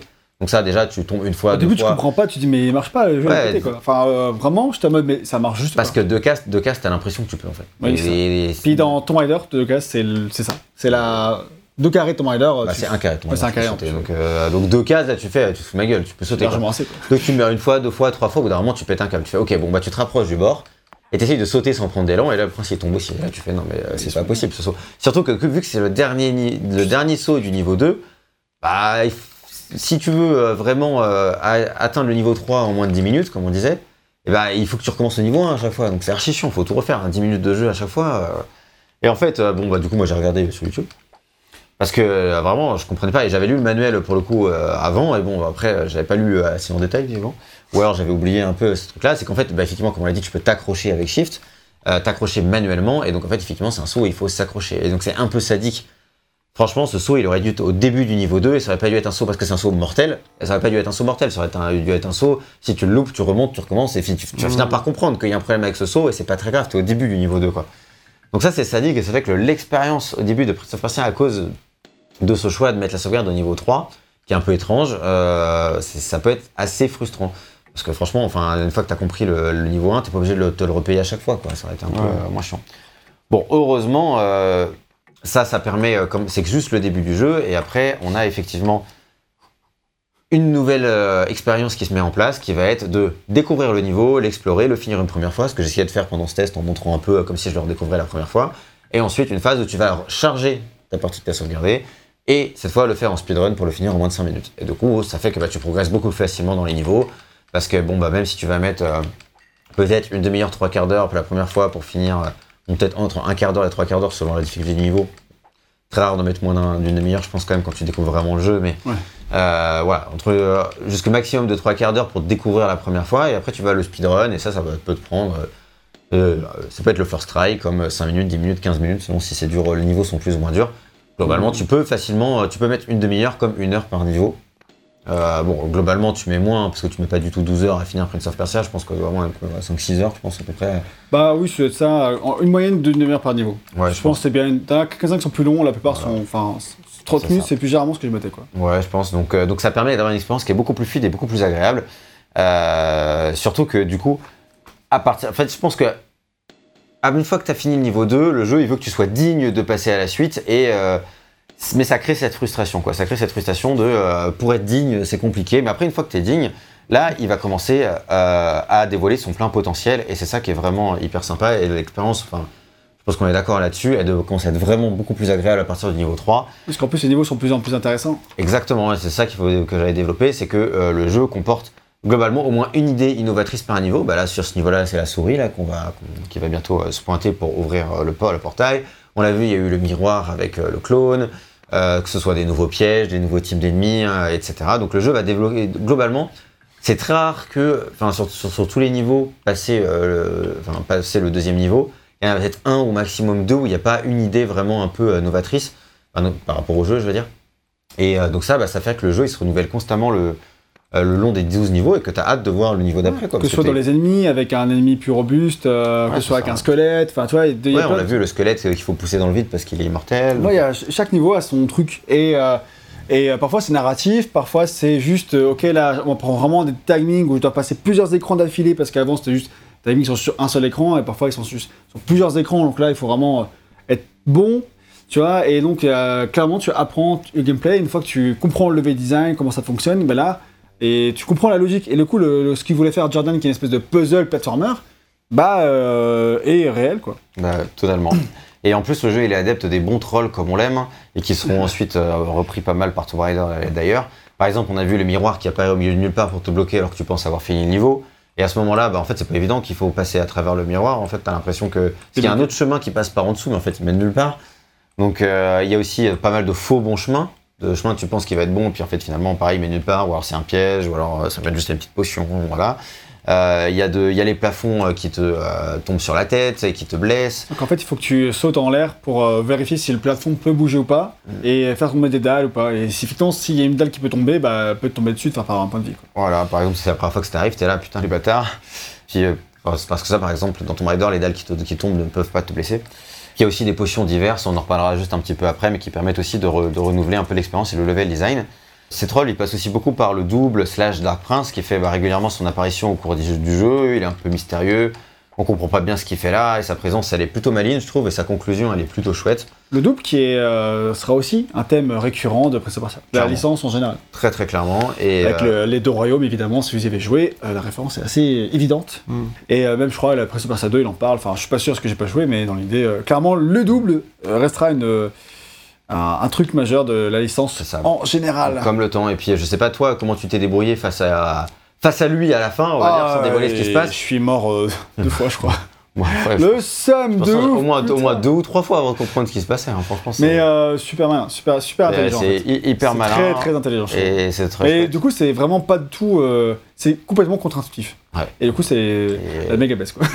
Et ça fait partie de, nombreuses idées que le jeu il a et qui participent au fait que- que- qu'il est mémorable, je pense.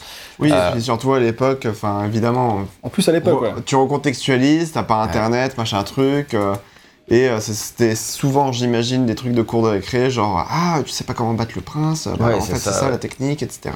Exactement. Ou alors t'as les petites rumeurs, ou t'as les, petits, euh, les petites légendes urbaines, les trucs comme ça, etc.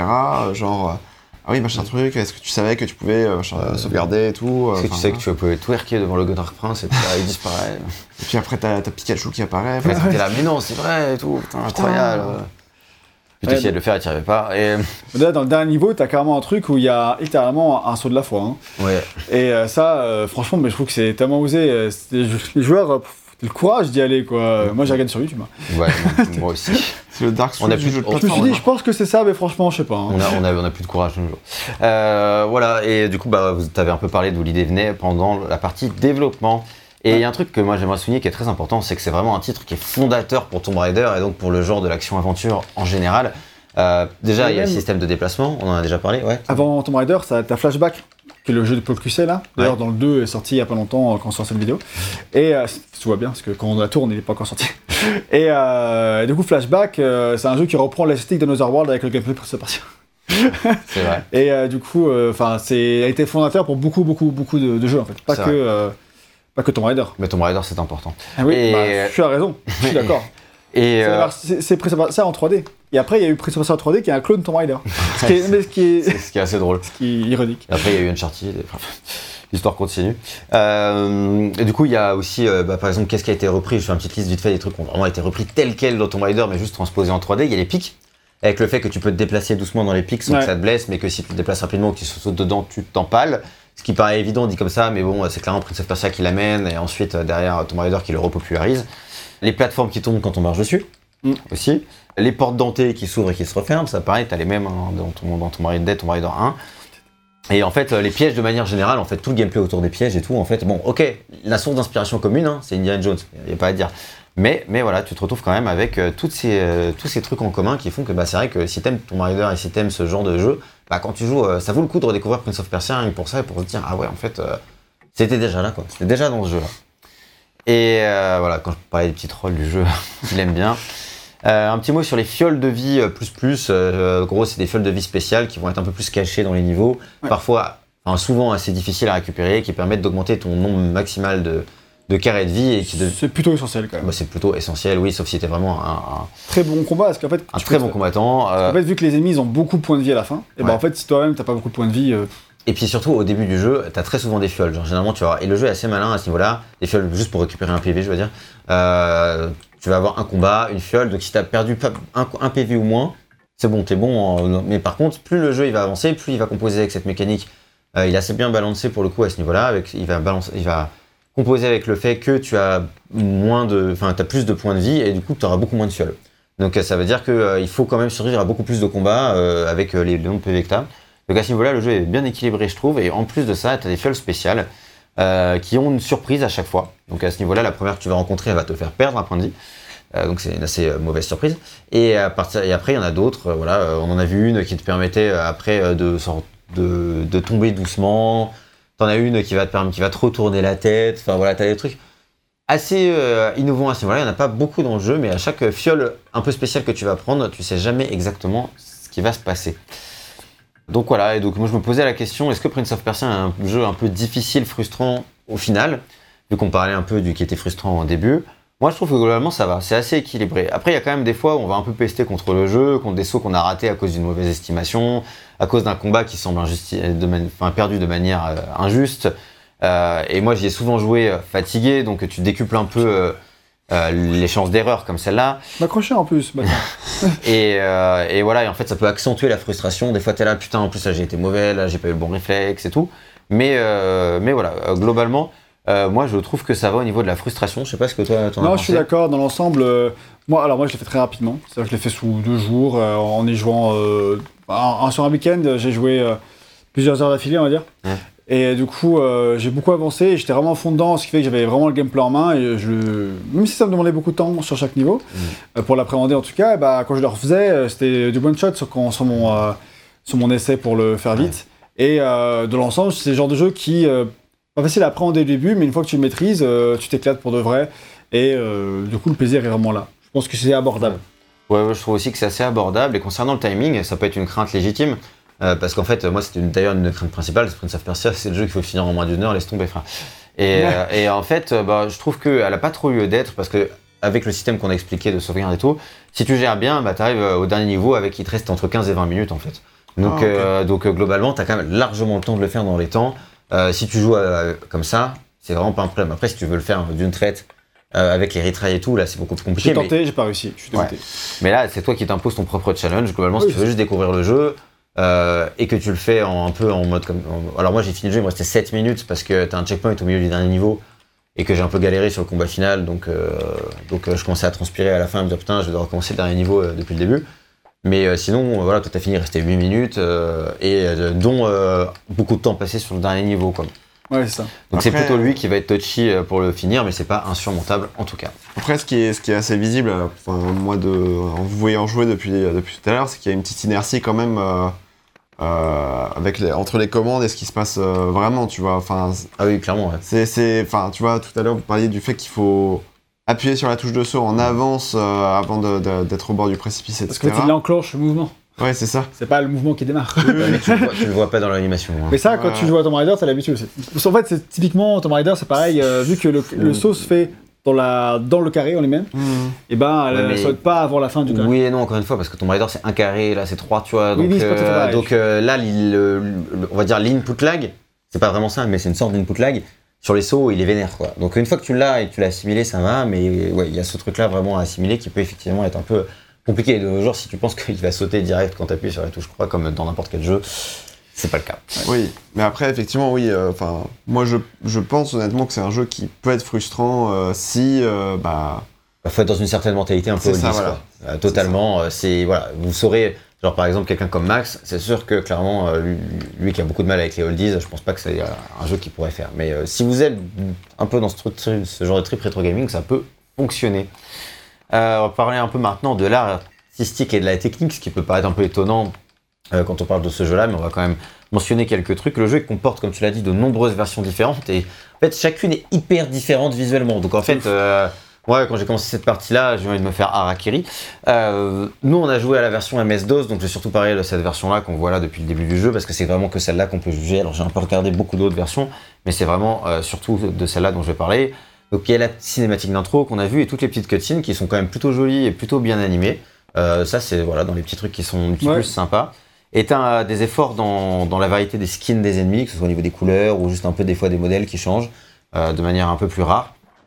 Mon seul regret, euh, globalement, je trouve que voilà, ça, bon, ça forcément, c'est un petit côté oldies, hein, on va pas se mentir, Bon, c'est normal. un petit côté archaïque, mais euh, globalement, je trouve que le jeu, il, il s'en tire bien parce qu'il est assez lisible aussi.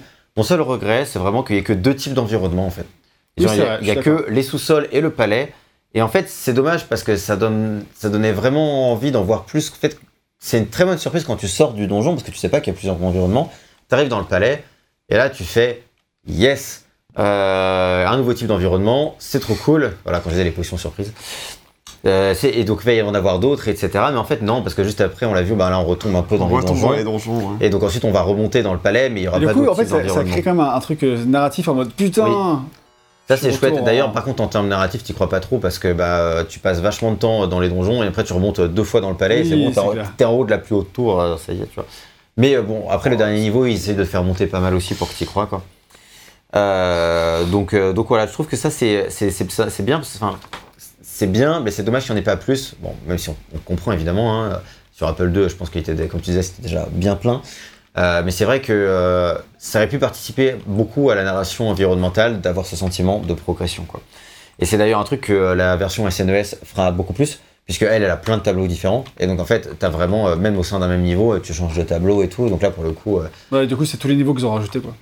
Euh, ouais, mais alors même au sein des mêmes niveaux euh, de base, enfin, la, la version est très différente, c'est pas du tout les mêmes niveaux et tout. Enfin, moi, je les reconnaissais pas quand j'ai Non, non, parcouru. il y a plein de nouveaux, ça veut dire. Et puis, du coup, euh, même le décor à la fin, ils ont rajouté des cinématiques, euh, Ouais. combat final et pas du tout au même endroit, enfin, ils sont. Ouais, ouais, et puis euh, le combat, enfin, ça se combat, combat pas du tout pareil. Pareil, la cinématique d'intro, c'est pas du tout la même, t'as complètement, une cinématique complètement différente. Donc voilà, la, la version SNES a l'air d'être un jeu à part entière, parce que comme tu l'as dit, en plus, il faut deux heures pour le finir, parce qu'elle est beaucoup plus longue. Mhm. Euh, donc c'est le même principe, mais sur deux heures, quoi. Donc, euh, donc voilà, c'est une version auquel on- nous on n'a pas joué, mais qu'il faudrait limite presque son test euh, à part entière euh, pour la découvrir. Clairement. Euh, donc voilà, donc aujourd'hui tout ça, ça paraît un peu archaïque, mais je trouve que la direction artistique garde un certain charme qui transparaît petit à petit, qu'on n'a pas tout de suite, mais que voilà, ça regarde. Après, moi, moi, forcément, si, parce que vu que j'ai grandi Ouais. avec cette version-là, moi, je quoi. retrouve là. C'est beau, moi, je kiffe, moi. Moi, je suis, je suis, je suis à la maison. ouais, mais c'est ça, c'est la nostalgie du coup. quoi. Oui, c'est normal. Effectivement. Mais du coup, pour tous les gens euh, qui ont ce, ont ce charme nostalgique, bah, effectivement, c'est sûr que ça fera toujours. euh, ça fera toujours son petit effet. Pour parler vite fait de quelques-unes des autres versions, il y a la version Amiga qui elle ressemble énormément à la version DOS. Euh, les différences, c'est plutôt au niveau du chip sonore de l'Amiga, parce que euh, du coup, en fait, bah, elle avait pas le même chip sonore, donc les sons sont pas les mêmes, donc c'est pas trop artistique. Enfin, c'est artistique, mais c'est pas graphique. Et euh, il y a un, un niveau euh, supplémentaire euh, étrange entre les niveaux 1 et 2 où tu dois faire appel au manu- Ah, mais manuel. c'est euh, c'est juste un protection de copie. Ah, c'est ça, d'accord. Malin, effectivement, du coup, c'est une protection de copie. De quoi? En fait, ils te disent, euh, t'as as plusieurs trucs, potions à aller boire, et ils te disent, bois les potions, euh, qui, euh, il y a une Ah lettre oui. qui est attribuée à chaque potion, qui, euh, c'est les lettres qui se- sont à telle page du manuel, machin, etc. Donc si t'as pas le manuel, ok. euh, bah, tu n'as pas l'info, quoi. Donc la version Apple II, qui est quand même la version de base, hein, Mm. euh, elle, elle semble quand même avoir beaucoup plus mal vieilli, je trouve. Euh, certains y trouvent sûrement du charme également, mais euh, c'est vrai que bon, on affiche des images hein, de toutes ces versions évidemment pour que vous puissiez les voir. C'est plus, plus rigide, c'est plus rude quand même, c'est plus. Euh, pas si, si toi t'as vu Ah les oui, images de la. Apple II, du coup, euh, voilà. Oui, euh, clairement, bah, la machine, elle, elle est datée. De toute façon, elle avait quasiment 10 ans quand il a, fait, le- il a fait le jeu aussi. Il est con. Donc voilà, euh, j'ai remarqué, j'ai aussi noté les versions Amstrad CPC et. Atari ST qui sont aussi elles hein. assez différentes euh, artistiquement, donc on met également euh, des inserts. Euh, la version Macintosh dont on a déjà parlé, euh, elle, elle est vraiment magnifique et c'est peut-être la Ouais, version à privilégier pour découvrir le jeu, donc euh, pas comme ce qu'on nous on a fait. Bon, toi, il y avait une nostalgie. Euh, moi, pas spécialement, mais c'est vrai que de nos jours, si vous voulez découvrir le jeu, bah, la version Macintosh, euh, elle est clairement un grand cran au-dessus Je me suis pas renseigné sur comment y jouer en fait. Je sais pas. Comment. Enfin, Oh, bah, ça je- se trouve facilement. Je pense qu'il doit y avoir des missions après. euh, J'ai un vieux Macintosh dans la famille. euh, qui plus servir Après, il a doit pas y avoir de port HDMI dessus. Euh, c'est même sûr que non, mais, euh, mais voilà, je me rappelle, j'avais Word à l'époque dessus, je pouvais déjà écrire, c'était un truc de fou. C'est sûrement pas Word du coup. De quoi? C'était Si, si, sûrement pas- c'était, Il y a eu ah, le traitement de texte, mais pas Word. quoi. C'est Windows, crois- euh. Ouais, ouais, mais je crois qu'il y a eu Word euh, qui est sorti après. Je crois que le tout premier et traitement de texte est sorti sur Mac, de toute façon. Ouais. Mais, euh, mais que c'est pas Word. Non, non, mais moi je crois que c'est. Oui, mais je crois que c'était du coup euh, quand même la version. Macintosh de Word. Parce que c'était la version. Enfin, moi j'avais pas un, un Macintosh de 1990, quoi. C'est un de- des fins, fin des années 90, tu vois. Donc c'est plus évolué. Donc voilà, donc en tout cas, on a mis des, des images de cette version-là, elle est vraiment magnifique. Euh, et là, c'est la version Sega CD, elle, on dirait qu'elle reprend la version Macintosh, mais bon, en moins jolie, avec quelques différences, parce que bon, en, en, en, downscalé, quoi, en gros. Donc on a parlé de la version SNES qui est vraiment elle très jolie aussi. hein. Mhm. Euh, on a dit qu'elle est très différente, mais elle est aussi très jolie. Moi je trouve elle a vraiment euh, beaucoup de charme. La version NES par contre, elle, elle ressemble à la version DOS mais en moche. Donc, euh, donc euh, vraiment pas trop d'intérêt a priori d'aller se pencher dessus. Il y a aussi la version Master System. euh, qui est également totalement différente artistiquement, ça n'a rien à voir. Et la version ZX Spectrum, alors ça ressemble, c'est marrant, celle-là elle est marrante parce qu'elle ressemble à une version arty downgrade avec uniquement quelques couleurs parce que alors, je connais vraiment pas grand chose en ZX Spectrum mais je crois que c'était quand même un hardware très rudimentaire avec très peu de couleurs. Du coup euh, ça, ressemble un peu à un truc sous, un truc sous LSD parce que euh, t'as des couleurs qui, ont, mis les couleurs qu'ils ont plus t'as l'impression quoi tu donc c'est assez rigolo. Et enfin, tu la version euh, Game Boy dont tu as déjà parlé, non c'était pour Karateka dont on a déjà parlé. Bah, Il y a une version aussi Game Boy en noir et blanc low résolution.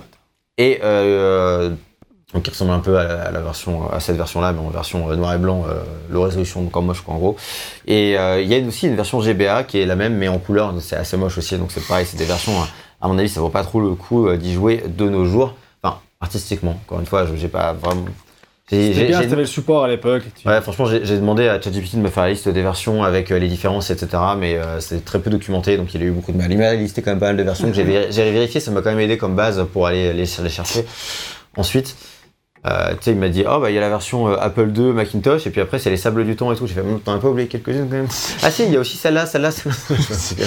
Ouais, classique quoi. euh, voilà, donc euh, je pense on a et le pire c'est que là j'en ai cité pas mal euh, où j'ai vu des différences et tout, mais quand tu vas sur Wikipédia il y en a encore plein. Donc moment j'ai fait bon voilà, je suis désolé si votre version préférée on en a pas parlé. Dans ce cas-là, c'est l'occasion rêvée de mettre un commentaire et de dire quelle est votre version préférée de Prince of Persia, à quoi elle ressemblait, quelles étaient ses différences avec la version d'origine, parce que ça nous intéresse et qu'il faudrait euh, un livre à part entière pour en parler. Ouais, toutes les versions, mon dieu. Ouais, c'est ça. Et enfin, hein. on va pouvoir faire un petit point sur la musique et l'audio en général. Et la musique, euh, elle est réalisée par Francis Mechner, le père de Jordan.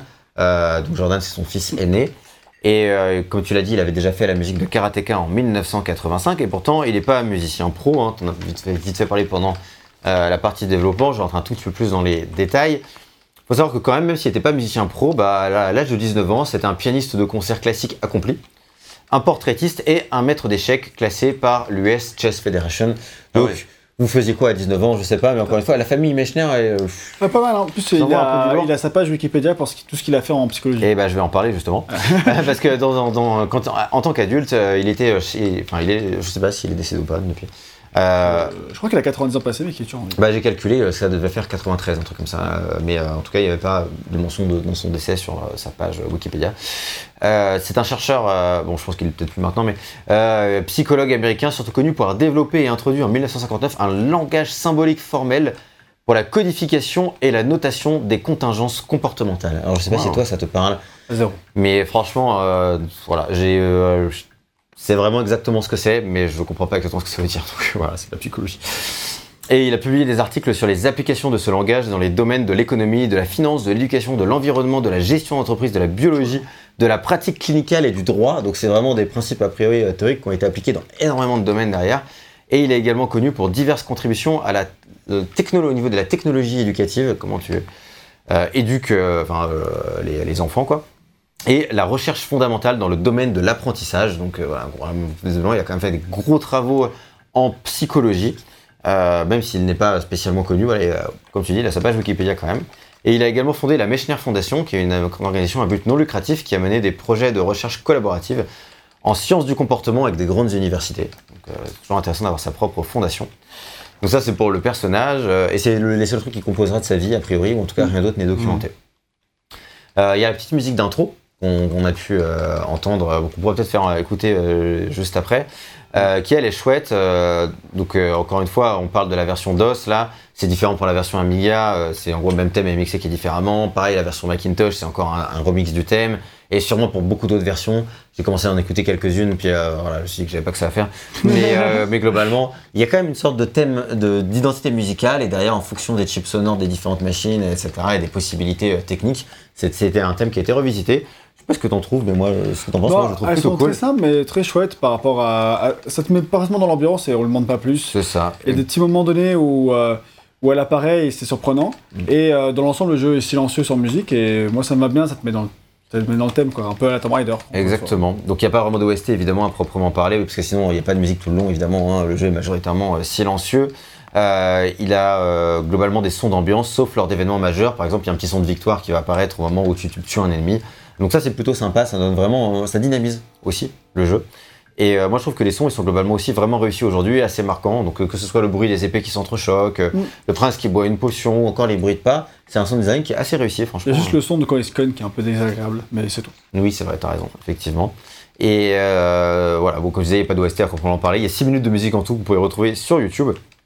Mais voilà, les sons, ils sont utilisés de manière assez maline. Et donc, euh, je trouve que c'est plutôt chouette. Et euh, je propose que tu reload pour qu'on entende la petite musique. Putain, alors j'étais si proche. Ok. Ouais, ouais,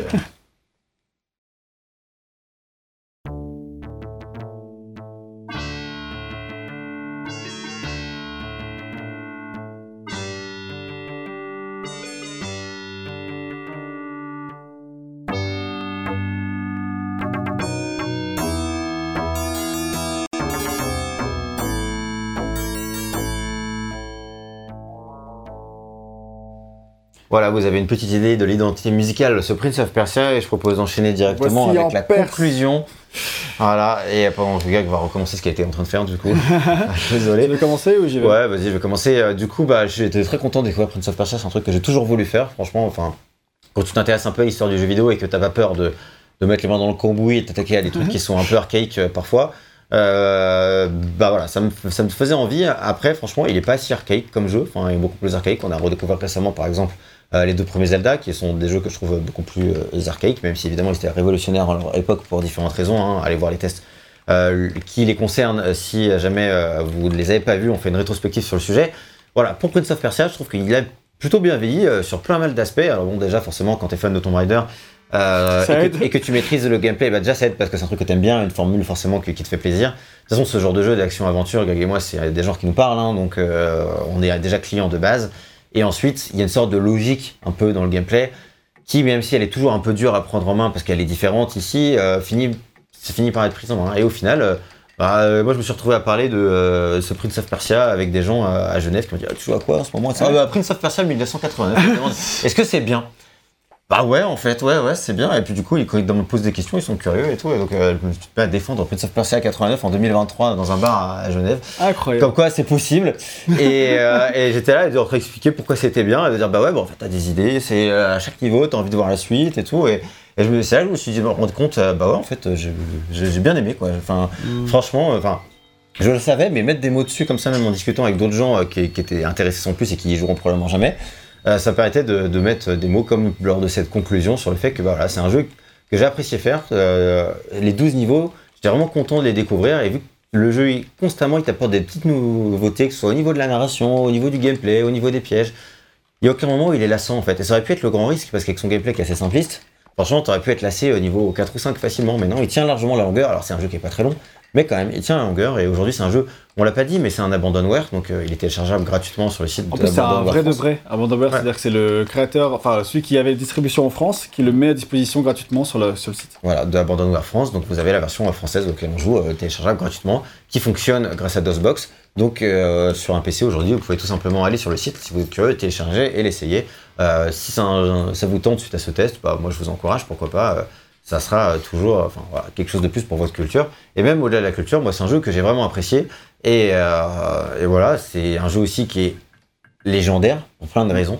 Et euh, franchement, je pense que c'est un jeu aujourd'hui dans mon expérience globalement et tout. euh, je- un mix d'expérience glo- d'actuel et rétro, euh, j'aurais mis 16, mais franchement, je, peux- je pense que je peux pas mettre moins de, Ouais. moins de 17 à ce jeu qui est, qui est clairement un jeu fondateur.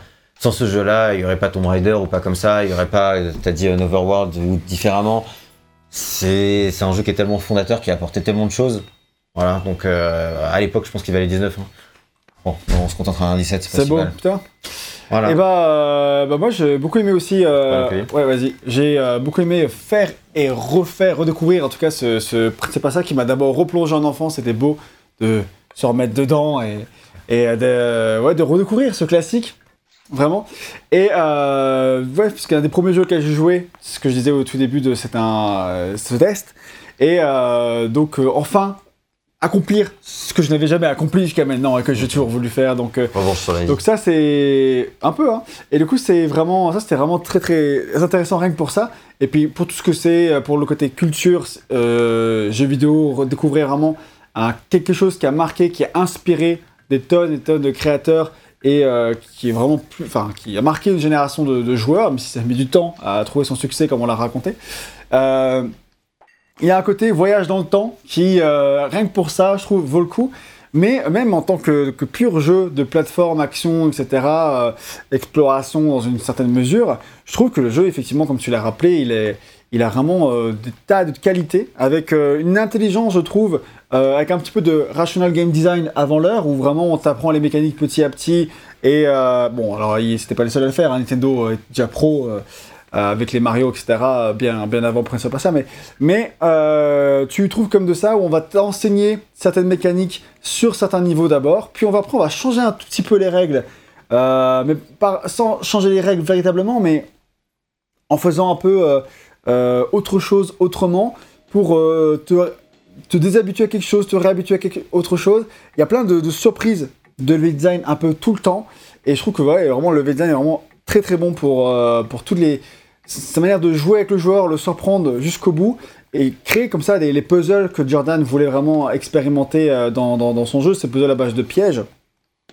Pour euh, ce qui était très simple, ce qui était très dur une première fois, devient très facile ensuite. Et après, euh, c'est décuplé et tu, tu as une version de ce que tu trouvais très dur au début, mais genre dix fois plus dur. Sauf que maintenant c'est abordable, c'est le même niveau de difficulté. C'est jamais trop dur d'un coup, il n'y a jamais rien qui est insurmontable euh, là où tu en es dans le jeu. C'est pas un jeu qui a des pics de difficulté, genre là c'est impossible. Et c'est non parce que il t'a habitué progressivement et il, euh, il est vraiment très bon pour pour trouver ce juste équilibre pour euh, vraiment euh, pour dans ton apprentissage. Et euh, je trouve j'ai vraiment été très très surpris de tout ça. J'avoue que j'ai pris beaucoup de plaisir en y jouant, j'étais à fond dedans.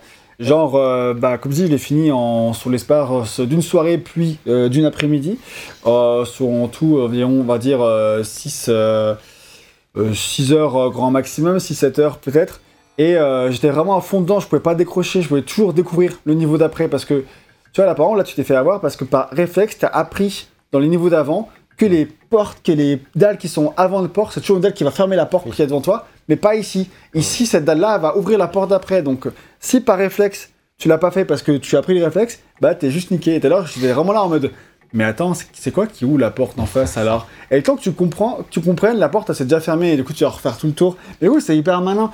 Il y a plein de. Bref, du coup, tu as toujours envie de découvrir le niveau d'après, comme tu le, tu le rappelais, que ce soit la surprise scénaristique, la surprise de level design. Et je trouve vraiment qu'il est euh, extrêmement bon. Enfin, non, plutôt, je trouve vraiment très bon. Après, j'ai pas eu le coup de cœur ultime. Ouais. Tu vois Ou euh, comme toi, je mettrais euh, 16 dans mon expérience actuellement, mais je- j'aurais. Tu vois, là, t'as dit 17 pour tout ce qui était avant, et c'est vrai, euh, pour tout ce qui était avant, il mettrait 17, 18, peut-être 19. Mais euh, dans mon expérience, le ressenti actuel de maintenant, pour moi, c'est juste un 16 et pas plus.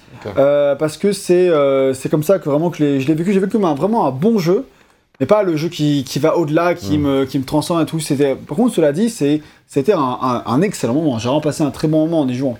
Mais il manquait le petit quelque chose. euh, En plus, peut-être justement le dé- les décors supplémentaires. Ouais. Ou euh, après, il est, il est pas trop long, il est pas trop court, je veux dire. Mais peut-être euh, Ouais, la surprise de plus ou un, et voilà, le petit- qui de nos jours a besoin de ça en plus, mais à l'époque, je pense qu'il en avait clairement pas besoin et que il était, euh, c'était certainement un des meilleurs jeux de l'année euh, 89, si ce n'est pas le meilleur jeu de l'année 89, voire 90. quoi, Donc, c'est un jeu qui a été vachement bridé par son support de base, quoi. En plus, oui. II, déjà. bah, je pense que toutes les limitations et tous les trucs qu'on peut lui reprocher, euh, globalement viennent de là. Quoi. Et ça m'a donné extrêmement envie de découvrir la suite. Genre, euh, c'est quoi Prince of Persia 2 Comment tu fais un Prince of Persia 2 Et euh, en allant plus loin, parce que je sais qu'ils ont mis le paquet niveau décor, etc. Donc, euh, ça va lire sur euh, les prémices de comment ils ont créé Prince of Persia 2, ça va trop donner envie d'y jouer. Et donc, euh, regret que ce soit pas une vraie rétrospective, mais qui sait, peut-être euh, Si vous mettez un prochainement. petit peu d'argent. Si vous mettez un petit. Bah, si, si, si vous payez, genre. je sais pas, Ouais, mais- Allez, je vous fais une avance de 7000 euros et. Et vous faites pas une avance, je vous donne 7000 euros. 7000, le mec il. Même pas C'était- 15%, tu C'était vois. c'était précis, c'était euh, le chiffre qu'il avait pour Karateka. Ah, d'accord, parce que j'étais là tout sur 7000 quoi. Parce que j'avais ça en tête. Mais, mais donc voilà, non mais vraiment, euh, je recommande euh, de s'essayer à Prince Persia si on aime le level design, si on aime euh, le jeu vidéo euh, et son histoire. Et euh, en tout cas, ça vaut le coup de, de- de l'essayer pour, pour tout ça. Et ça reste encore aujourd'hui un jeu qui, qui a encore de la gueule et qui, qui démérite pas, loin de là. Donc, euh, ouais, on a un excellent jeu toujours. Moi, les resterai à 16, déjà mis 17, c'est un, un super jeu. Simplement. Ok, bah merci en tout cas d'avoir présenté ce jeu avec euh, vi- conviction, passion et euh, surtout patience. Ça, Euh, c'est pour toi la patience. euh, en tout cas, euh, bah voilà, merci d'avoir suivi cette vidéo jusqu'au Avec bout. passion et patience. avec passion et patience également. Euh, on espère vous retrouver euh, dans d'autres euh, vidéos. Euh, N'hésitez pas à vous abonner si ce n'était déjà fait et à consulter euh, notre site internet euh, où vous pourrez retrouver tous nos tests euh, avec euh, tout un tas de, de, de- de possibilités de tri des tests, des vidéos, de machin truc, etc. Les interviews, les choses comme ça. euh, Enfin voilà, les notes. Vous pouvez retrouver toutes les notes euh, de façon euh, euh, fluide et facile. Euh, ça, c'était l'instant promo. Euh, sinon, vous pouvez écouter nos tests et surtout, vous pouvez mettre un like sur cette vidéo si le cœur vous en dit et si ça vous a plu. N'oubliez pas de commenter encore une fois et on se retrouve très bientôt pour de prochaines vidéos au sujet de Prince Persia mais pas que. C'est ça. Ouais, exactement, ouais. bien résumé.